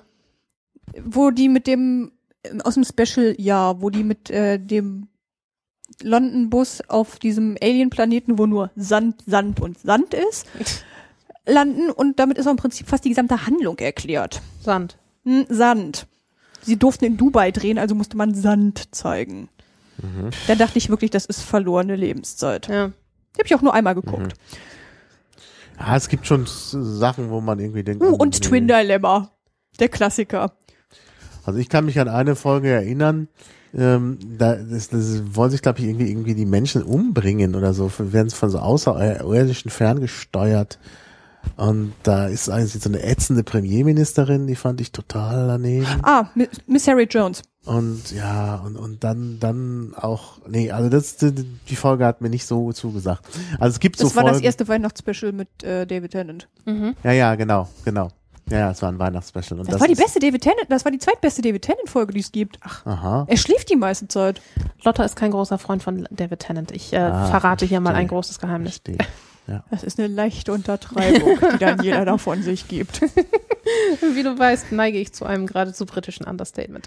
äh, Eine großartige Folge war die da mit, wo die da irgendwie den Untergang des, des, des äh, Sonnensystems da beobachten wollen und äh, Ja, wo, wo, äh, wo es dann die letzte Überlebende der Erde gibt. Ja, diese gespannte Stück Haut. Ja, Das war- super. aber das war auch irgendwie Ah, so, da so habe ich mich ja köstlich amüsiert. Ist auch irgendwie eine der, der ersten oder zweiten Folgen gleich so. ja, äh, ist glaube ich die zweite. die zweite, so was wollen wir machen? Oh, lass uns das Ende der Welt angucken, ne? Genau. Und das, äh, das und dann dann sitzt man halt wirklich in der VIP-Lounge äh, über dem, Äh, te- also über unserem Sonnensystem und guckt. Aber damit so, sprichst du ein schönes Problem an, was ich mit der gesamten Christopher Eccleston Staffel habe. ja, das wäre. Es spielt entweder auf der Erde oder in einem Orbit um direkt um die Erde. Aha, ist mir noch nie aber aufgefallen. da Es ist nicht ein einziger. Alien-Planet. Aha. Aber da kamen ja viele Aliens vor in der Folge. Ja, aber du bist nicht auf einem einzigen Alien-Planet. Ach so. Du bist ja. immer nur auf der Erde oder um die Erde. Okay. Okay, ja. Ja, ist mir nie aufgefallen. ja.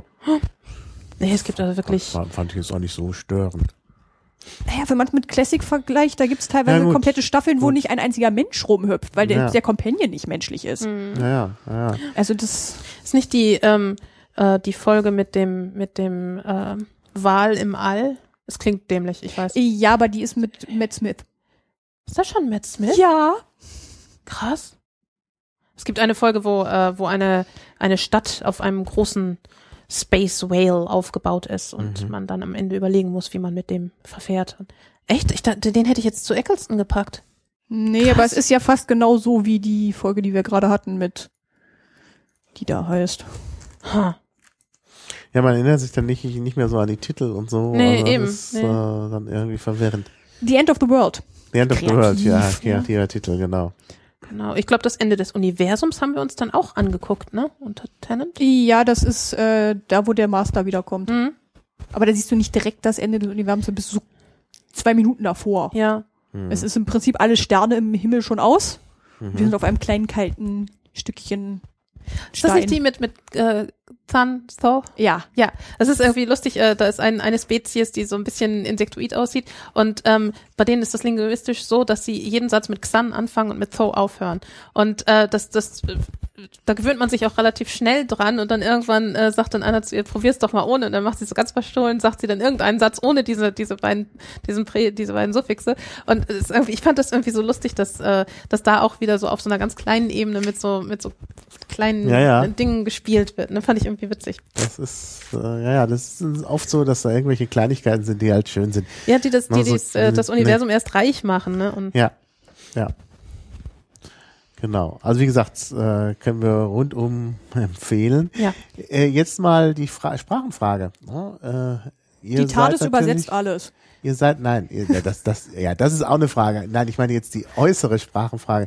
Also ihr seht wahrscheinlich alles auf Englisch, Ja. ne? Ja, Ja, ich auch. Aber kann man auf Deutsch da irgendwas? ähm, also wenn man dem Englischen gar nicht mächtig ist, kann man es auf Deutsch gucken. Aber es, es gibt halt so ein paar Übersetzungsprobleme. Zum Beispiel wie der Sonic Screwdriver heißt auf Deutsch Überschallschraubenzieher, was Mhm. technisch falsch ist, weil es ist nicht Überschall, es ist nur Schallschraubenzieher. Der Sonic Screwdriver ist äh, sozusagen die Waffe des äh, oder Hauptwerkzeug des des Doktors. Es äh, ist keine Waffe, ja, aber es wie der, ist der halt War so, Doctor und, explizit äh, gesagt hat, es ist so, so, keine eine, so eine. Art Scanner und und man kann alle möglichen Sachen damit also wenn machen. man den zehnten Doktor anguckt, ist es ein Zauberstab, ein, ja, genau, ein ein technologischer Zauberstab. weil der macht alles damit. sehr lustig. Mhm. Und auch eins, auch so ein so ein so ein typisches Merchandise-Ding, ne? Weil, wobei ich Mhm. feststellen muss, ich besitze gar keinen. Ich besitze zwei. Ich besitze auch einen äh, Laser Screwdriver, Hm. Es gibt ja tatsächlich den, den Sonic weil die gibt es als äh, Kuli zum Schreiben und äh, da habe ich welche.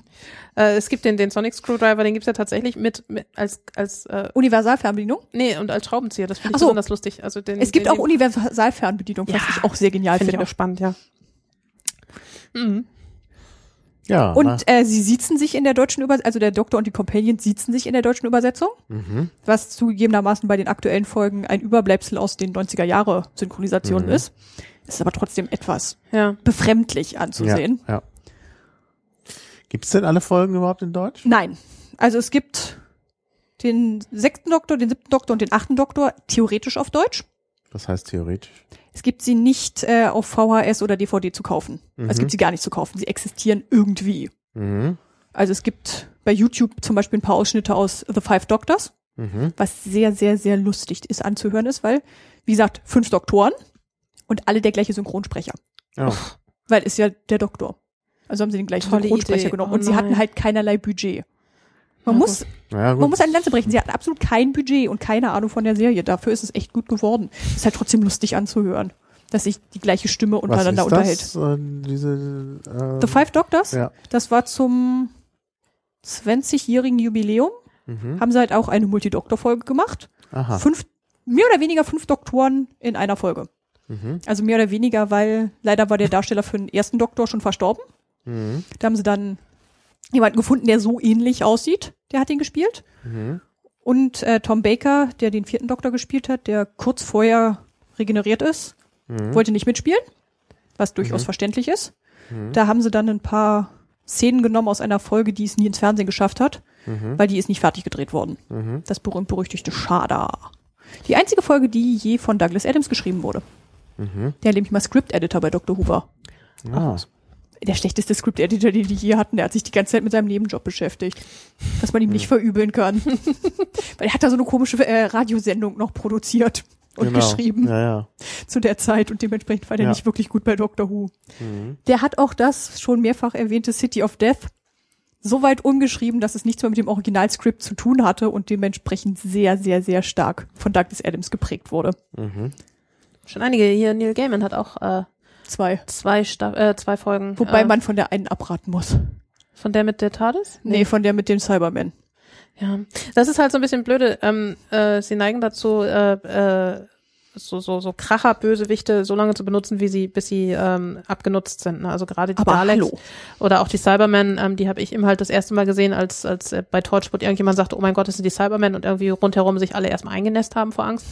Und äh, Und der Cyberman in der Folge sah nicht gefährlich aus. Ja, Sie hatte ein Bikini an und hochhackige Schuhe. Ja, und ähm, naja, und dann, sie werden aber immer und immer wieder benutzt und, und, und auch unter äh, absurderen, immer absurderen Situationen trifft man sie halt wieder, weil sie auch jedes Mal wieder aufs Neue vö völlig vernichtet werden. Das heißt, du Das musst ist aber auch eine Sache, die bei New Who ist. Bei den alten Sachen wurden sie nie völlig vernichtet. ja, ne, also es wird dann völlig vernichtet, so dass wenn du sie dann wieder benutzen willst, musst du ziemliche Verrenkungen anstellen, um überhaupt noch irgendwo ein Exemplar zu finden.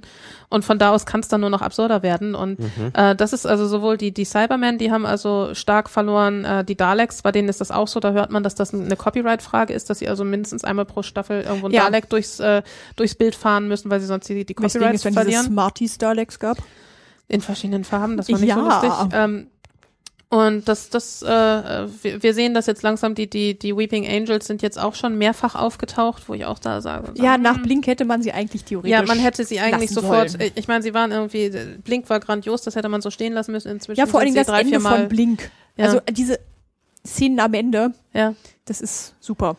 Man, man hätte sie einfach äh, äh, als, als ein- einzelnes Highlight stehen lassen müssen. Inzwischen sind sie drei, vier Mal äh, wiedergekäut worden und das, mh, Wobei Ja, ich diese ja. kleinen Babyputten auch wieder gruselig fand. ja, Das Ja, lag daran, dass es Babyputten waren und ich Babyputten nicht ausstehen kann.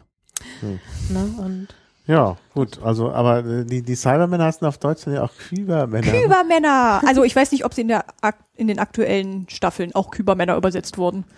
Aber bei den 90er-Jahre-Übersetzungen war es dann halt die Kübermänner. Das ist ja auch lustig. Ja, ist deutsche Übersetzung von Cyberman. Also es ist schon sehr wortwörtlich, aber ja. das wie gesagt, die wurden 92 Mhm. teilweise übersetzt und da gab's halt Ja, ja, abenteuerliche Sachen. Ja, Ja, aber kommt lief auf gerade, dem- gerade, über, gerade über Science-Fiction-Übersetzungen. Also ich habe eine, eine Bekannte gehabt, die hat ihre äh, Masterarbeit, glaube ich, oder eine ihrer Haupthausarbeiten über die äh, deutsche Übersetzung von Babylon 5 geschrieben. Ähm, also gerade bei Science-Fiction-Übersetzungen, äh, äh, das ist auch mal ein Fass, das man mal aufmachen müsste. Ne? Also da kann man auch, insbesondere wenn die Leute ähm, dann nicht mit demselben Herzblut irgendwie an die Übersetzung rangehen, da kann man also auch ähm, stundenlang drüber drüber schwadronieren, was über wo ja, oder wie gesagt, du hast dann das Problem, dass du was übersetzen musst, von dem es schon mal eine Übersetzung gab Hm, und das dann weiterführen musst, auch wenn du es eigentlich gar nicht willst. Wie Ja. gesagt, Überschallschraubenzieher. ja, Den es aber zugegebenermaßen beim sechsten und siebten Doktor nicht gab. ja. Weil der fünfte Doktor hat ihn beim Fire of London verschusselt. Tja, dumm das. Ja, wenn man Drebs war. Er war ja auch mehr oder weniger dran schuld. Ja, wir werden darauf hingewiesen, dass wir ein bisschen zu viel spoilern. Wie kann man eine Serie spoilern, die seit 50 Jahren läuft? Ja, vor allen Dingen, es ist so viel. äh, Also wenn man da an einer Stelle ähm, Also ich habe die meisten Sachen, die ich schon mal über irgendeine Folge gehört hatte vorher, wieder komplett vergessen, bis ich da bei der Folge war. was ich ist doch weiß auch nicht mehr, ich mein, wo wir da gespoilert haben. Hier steht nur, äh, das ist kein Eccleston-Folge spoilert. Das ist doch die Auflösung der ganzen Sache. Naja, gut, Was? okay. Eccleston-Folge. Keine Ahnung, keine Ahnung. Also wir brauchen das nicht, weil also Okay. wir bemühen Ich uns glaube- nicht zu spoilern, Ich aber glaube, das ich weiß, was Nein. gemeint ist. Ich glaube, ich weiß, was gemeint ist, aber ich sage das jetzt nicht, um es nicht zu spoilern. genau. Ja. So, genau.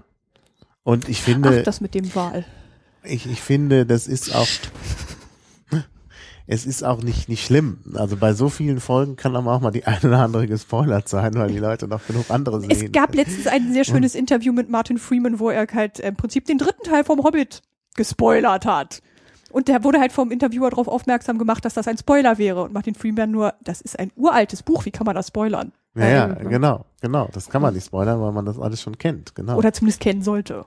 ja, Ich ja. gebe zu, ich habe den Hobbit nie fertig gelesen. Ja, manchmal glauben ja halt die, die Leute, die Filme machen, dass, äh, ähm, dass die Leute das nicht kennen. Also das mir aufgefallen ist, weil du vorhin Asimov auch erwähnt hast, ich habe äh, natürlich die Asimov-Sachen auch ähm, gelesen und irgendwie wieder vergessen, dass ich sie gelesen habe. Und dann habe ich irgendwie den Film iRobot gesehen Und es kam dir so bekannt und dann vor? denke ich, Moment mal, äh, was wundern die sich alle? Wir wissen doch alle, wer, naja, jetzt darf ich auch nicht spoilern. Ich habe tatsächlich auch nicht gesehen. Wir wissen, wissen doch alle, was hier gespielt wird, um es so auszudrücken. Äh, da, das ist doch gar keine Frage, das weiß doch jeder. Und dann ist mir irgendwie aufgegangen, klar, natürlich, jeder, der das gelesen hat. Und Ich meine also auch zum Beispiel bei den bei den Harry Potter Filmen. Äh, ich gehöre nicht zu den Leuten, die vorher noch mal eben fix das Buch lesen, sondern ich habe die Bücher irgendwie vor zehn Jahren Siehst du, oder ich so habe die Filme einfach irgendwann nicht mehr geguckt. Und äh, insofern äh, gehe ich dann auch relativ unbeleckt wieder an die an die Filme ran. Ne? Und, aber ich muss auch sagen, also ich glaube auch gerade bei diesem ganzen Kübel an, an Informationen, den wir da gerade jetzt über der Zuschauerschaft ausgeschüttet haben, ähm, da dann sich an einen einzelnen Spoiler zu erinnern. naja Okay. gut, es gibt die Shownotes und da gibt es halt Leute, die hier ziemlich intensiv äh, mitschreiben und da kann man natürlich nachgucken. Naja, weiß ich nicht. Ja, aber dann muss man ja schon explizit suchen. Genau. Also ja, ja. den Podcast nicht nochmal speziell hören, wenn ihr äh, einfach mal 200 Jahre Dr. Who nachverfolgen wollt. Hm. also ja, äh, kann ich verstehen. Es gibt auch viele Folgen, ähm, die tatsächlich so überraschend enden, dass, äh, dass ein Spoiler wirklich gemein wäre. Aber äh, ich glaube, da sind wir also von den größeren Dingen. Hm, Du meinst, weil bei der Folge A Good Man Goes to War ich Twitter anhatte, bevor ich die Oh. Folge gesehen hatte. Ich hatte bei Children of Earth habe ich mir einen Spoiler über Yanto eingefangen. Ah, Mist. Das war ein Vorteil, die Folge habe ich wirklich live gesehen. Shit. Also Und ist hatte, schon- hab danach gefeiert, was bei äh, LiveJournal und Tumblr abging. Oh, Leute. Ja, Es ist schon stimmt. ärgerlich. Das, das ähm, ist halt, weil ich ja Sachen immer zeitversetzt äh, konsumiere, ist das doof. Deswegen versuche man ich bei Dr. schon Who dann schon wirklich, weiß. Genau. Bei Dr. Who versuche ich es wirklich live zu gucken, weil es ist einfach, entweder man geht gar nicht ins Internet und dann nur die Folge explizit gucken und alles drumherum ignorieren, bis man fertig gesehen hat, oder Ja. man guckt es live. Ja, Hatte ich denn letztens auch noch? Alles Ach, ist unmöglich. ach, ich glaube, hier bei Sherlock war das auch so, dass du Internet abschalten musstest, um. ja, ja. Das stimmt. Ich habe dann irgendwann festgestellt, dass du es noch nicht gesehen hattest. Ne? Ja, Ich habe es äh, ja auch später erst das ist dann gesehen. so, wenn man so durchs, durchs Internet läuft, so la la la la la la. Ich habe es ja auch später erst gesehen, als die dritte äh, Folge der dritten Staffel dann da war, so gleich am Stück. Und ähm, das war auch keine gute Idee, weil natürlich vorher alle erzählt haben, was ist. Ne? Das Lustige war, ich war zufällig gerade 2010 in England, als hier äh, Sherlock lief Hm. und ähm, äh, hatte die ersten zwei Folgen gesehen und dann in England die dritte Folge geguckt und dann so, Hm. aber da kommt ja demnächst die nächste und dann so, shit, das war die Staffel. Fuck, Ja, ja, es sind britische Staffeln. Du hast Glück, wenn du vier Episoden bekommst. Mist. Naja, Du, ich hoffe immer noch darauf, dass es mal eine zweite Staffel von Dirk Gently gibt. von was? Dirk Gently, Ach, das Dirk ist, Gently. Nee, oh, nee, den fand ich nicht gut. Ich dachte, du redest von George Gently, weil von dem gibt es mittlerweile sieben oder acht Staffeln. Ja, ich weiß. Aber ich meinte Dirk Gently von, wie heißt er? Hatten wir doch eben. Douglas Adams geschrieben und von dem großartigen Meng, äh, Stephen Mangan gespielt. Den ich übrigens gerne als Doktor sehen würde. Hm. Der ist so ein schön verpeilter Charakter, der kann so schön verpeilte Charaktere spielen. Ja. Naja, es ist halt eine schwierige, ja, mit dem Spoilern. Also ich zum Beispiel hätte gern noch mal, ich hatte ja auch Fragen, äh, äh, gerade bei Sherlock zu, zu bestimmten Dingen. Also zum Beispiel in der zweiten Folge der dritten Staffel äh, gibt es da so eine bestimmte Art, jemanden umzubringen. Und ich bin der Meinung, dass das nicht geht. Das kann ich natürlich nicht öffentlich diskutieren, weil die Leute dann schon die Auflösung der Folge haben. Ah, Ja. Andererseits ist, äh, ich meine, es ist, äh, wo man das tatsächlich verstehen kann, ist zum Beispiel hier Game of Thrones. Mhm. Äh, da knallen dann ja die Buchleser und die äh, Fernsehseriengucker auch gerne mal aufeinander, wo dann, wo ich auch Mhm. finde, dass also diese, äh, dieses Argument so, ey, die, die Bücher gibt's seit 20 Jahren, da, da kannst du nicht mehr spoilern. Das finde ich jetzt ein bisschen gemein, weil ich finde, Ja, diese, weil die Bücher diese Bücher, kannte, die, ja. die sind, die gehören halt nicht so zum Allgemeingut und Ja. äh, jetzt äh, die Serie. Irritierenderweise, ich kannte, also in meinem Freundeskreis waren die Bücher scheinbar so verbreitet, dass mir, bevor überhaupt über die Fernsehserie geredet Mhm. wurde, also bevor die überhaupt angefangen haben, sich Gedanken zu machen, ob wir es verfilmen, diese Bücher bei meinem Freundeskreis schon so verbreitet waren, dass mir Ja, dieses du Buch ein. Begriff Du war. bist ein Nerd. Also ich habe das auch. Ich hatte auch, als dann die Serie kam, denke ich, ach, das ist ja die Serie zum Buch. Ne? Und ein Buch Ich hatte hatte da nichts von niemand, gehört, nee. hatte niemand gehört sonst. Nee. Und äh, das ist schon. Nee, ich Äh, kannte das auch nicht. Ich habe sie dann in einem, ziemlich genau in einem Zug durchgelesen. Um Gottes Willen. Und äh, das Lustige war, ich, ich war davon ausgegangen, dass es nur fünf Bücher gibt und hatte dann äh, so gelesen, dass ich dann irgendwie nur zwei, drei Monate auf das nächste Buch warten musste und habe mir gedacht, so yes, alles richtig gemacht, bis mir irgendjemand gesagt hat, Schnucki, es gibt sieben Bücher. Du wirst genauso noch ein Jahrzehnt auf, äh, auf, auf die Auflösung warten, wie wir alle anderen auch. Mhm. Mist. Ah ja, gut. Also das, äh, ich habe ja weder die Serie noch die Bücher gelesen, aber ich denke, ich werde das mal machen, wobei ich immer noch nicht weiß, womit ich anfangen soll. Ist ja immer so, wenn man mit den Büchern anfängt, dann hat man anschließend bei der Serie, sagt man immer, oh nee, oh, habe ich mir ganz anders vorgestellt und so. Finde ich, ne, also ich finde, ähm, äh, Ga- Game of Thrones ist wirklich gut umgesetzt. Äh, Mhm. und selbst wo, da, wo sie es für mich anders gemacht haben, haben sie es auf eine andere Art und Weise richtig gemacht. Also ich finde äh, wirklich toll umgesetzt. Und ich meine, ich mache das ja nun häufig, ähm, dadurch, dass ich auch sehr schnell lese, ich behalte auch nicht immer alles. Also Mhm. ähm, ich, ich lese Bücher nicht, um mich zehn Jahre später noch dran zu erinnern, sondern Ja, ja, ich lese stimmt. Bücher, um, um so. mich in dem Moment, um in dem Moment da drin abzutauchen. Und insofern, wenn, Mhm. wenn ich dann tatsächlich, äh, Mhm. Ähm, wenn es wie, wie bei Harry Potter zum Beispiel, Genau. äh, ich erinnere Hab mich schon gar nicht mehr an den Kram. Genau. Und das hat bei, Mhm. bei Game of Thrones extrem gut geklappt, Mhm. muss ich sagen. Und ich, äh, Ja gut, das ist natürlich eine Möglichkeit. Mhm. Ja. Dann fang Also ich vielleicht kenne das auch von Leuten, die machen das bei Serien, die halt zu Büchern sind. Sozusagen die ersten zwei Folgen gucken, damit du weißt, wie die Mhm. Schauspieler aussehen. Mhm. Und dann die Bücher anfangen, weil sonst hast du nicht das Problem, dass du, wenn du die Bücher Ah, gelesen hast, ein stimmt. Bild von den, von den Charakteren hast und dann dich im Film umgewöhnen musst. Mhm. Mhm. Und Game of Thrones ist grandios, also Mhm. äh, als, als Serie auch. Mhm. Ich habe es ja versucht zu gucken, aber ich habe so überhaupt nicht mit Mittelalter-Fantasy. Also das Mhm. ist ja so nicht mein Fall. Ich finde es gut. Ja, ist es auch ist- nicht so mein Fall. Also ich meine, ich bin ja schon bei bei ähm, Tolkien bin ich ja schon. Also die die Filme. Ich hab, bin genau zweimal im Kino eingeschlafen. das erste Mal war bei dem Zeichentrickfilm äh, The Little Hobbit aus den 80er Jahren. Da bin ich das erste Mal eingeschlafen. Krass, Und das zweite Mal im Kino bin ich eingeschlafen dann bei Herr der Ringe Teil 1. Ja. Und da ist, wenn die da diese ewigen Schlachtszenen haben, wo da nichts passiert, dann, dann schweift man den Gedanken ab und ist eingeschlafen. Also das ist ähm, Ich muss sagen, der kleine Hobbit, eins der wenigen Bücher, die ich nie fertig gelesen habe, weil ich es zu lange hat mich fand. ja. ich habe es letztens gelesen, ich habe mir diese süße kleine Pocket-Ausgabe gekauft, die ist so Mhm. trollig. Und äh, habe das also mit, mit großem Gusto gelesen, Mhm. muss ich sagen. Aber ich fand, was ich bei, bei Herr der Ringe lustig fand, ist, äh, ist euch mal aufgefallen, dass das letzte Drittel nur noch aus Wasser besteht? Das ist mir dann aufgefallen, als ich einmal, ich habe den Ich habe irgendwie, die glaube ich, Filme alle nur einmal gesehen. Ich habe die mehrfach im Kino. gesehen und ich habe einmal den Fehler gemacht, in der Pause nicht Pipi machen zu gehen. Und kein Scheiß, das letzte Drittel des Films besteht aus Wasser. Hm. Ja, ich war mal, äh, da gibt es diesen Film Magnolia, äh, Magnolia, ähm, äh, wo es auch ständig regnet in dem Film. Irgendwann regnet es auch Frösche und so. Also das ist ein bisschen absurd. Und es hat Überlänge, es regnet ständig. Ja. Und dann wird darin auch noch gibt eine Szene, wo irgendwie Leute im Fer irgendwie ein Junge, glaube ich, im Fernsehen ist und nicht auf die Toilette gehen kann. Weil er gerade im Fernsehen ist, im Fernsehstudio. Ja.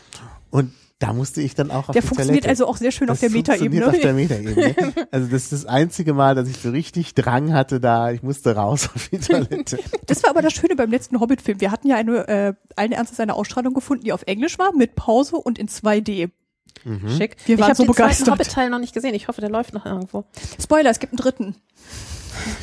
Ich habe das Buch gerade gelesen. Es ist schwer, mich zu spoilern. Aber wir schweifen gerade richtig wir ab. ne? schweifen gerade richtig ab, genau. Das, äh, Ach, wieso? Dann kommst du auch locker wieder auf Doctor noch, Who. noch abschweifenderweise sagen, dass ich es auch schwierig finde, wenn man eine britische Serie dann als Remake, als amerikanische Serie sehen. Äh, sieht. Ja, vor allen Dingen, da ja die ich- amerikanischen für gewöhnlich nie gut sind. hatte ich, äh, hatte ich ziemliche Probleme damals mit, ähm, wie hieß das noch, ähm, Queer as Folk. Obwohl, da fand ich das amerikanische besser als Die das britische. amerikanische war hinterher besser. Also ich fand die amerikanische auch sehr die drollig, Hauptdarsteller hübscher. weil die ja in, in, in Toronto aufgenommen wurde, obwohl sie ja nicht in, in Kanada spielt, sondern in Pittsburgh. Ähm, und das wusste ich erst nicht. Und ich war halt ja mal einige Zeit in Toronto. Und dann denke, dachte ich immer, Moment mal, diese Kneipe, die kenne ich doch. Woher kenne ich diese Kneipe? Da war ich schon. Ne? Und dann irgendwann kam dann raus, ah, ist Toronto, klar, ja. Und ähm, Wobei zu dem Thema Queer as Folk möchte ich anmerken, ich möchte auch bitte schön einen äh, kleinen äh, Roboter K9 mit Fernbedienung zum 30. damit das schon mal äh, notiert ist. Okay. Und, ähm, äh, äh, und jetzt auch House of Cards. Dann hab habe ich die, geguckt. die amerikanische noch nicht gesehen. Die soll ja sehr gut sein, aber die britische habe ich gesehen. Da fand die auch sehr gut. Ähm, aber alle drei Staffeln. Es gibt eine sehr, sehr, sehr grandios üble, eigentlich, ich glaube nicht mal ausgestrahlte Version von Coupling auf amerikanisch. Sie haben wirklich exakt die gleichen Dialoge genommen mit anderen Schauspielern. Es ist ich zum Wegschmeißen schlecht. Ich verstehe das aber wirklich nicht, weil, weil ich ja nun gerade, ähm, ich, ich gucke halt viel britisches Fernsehen.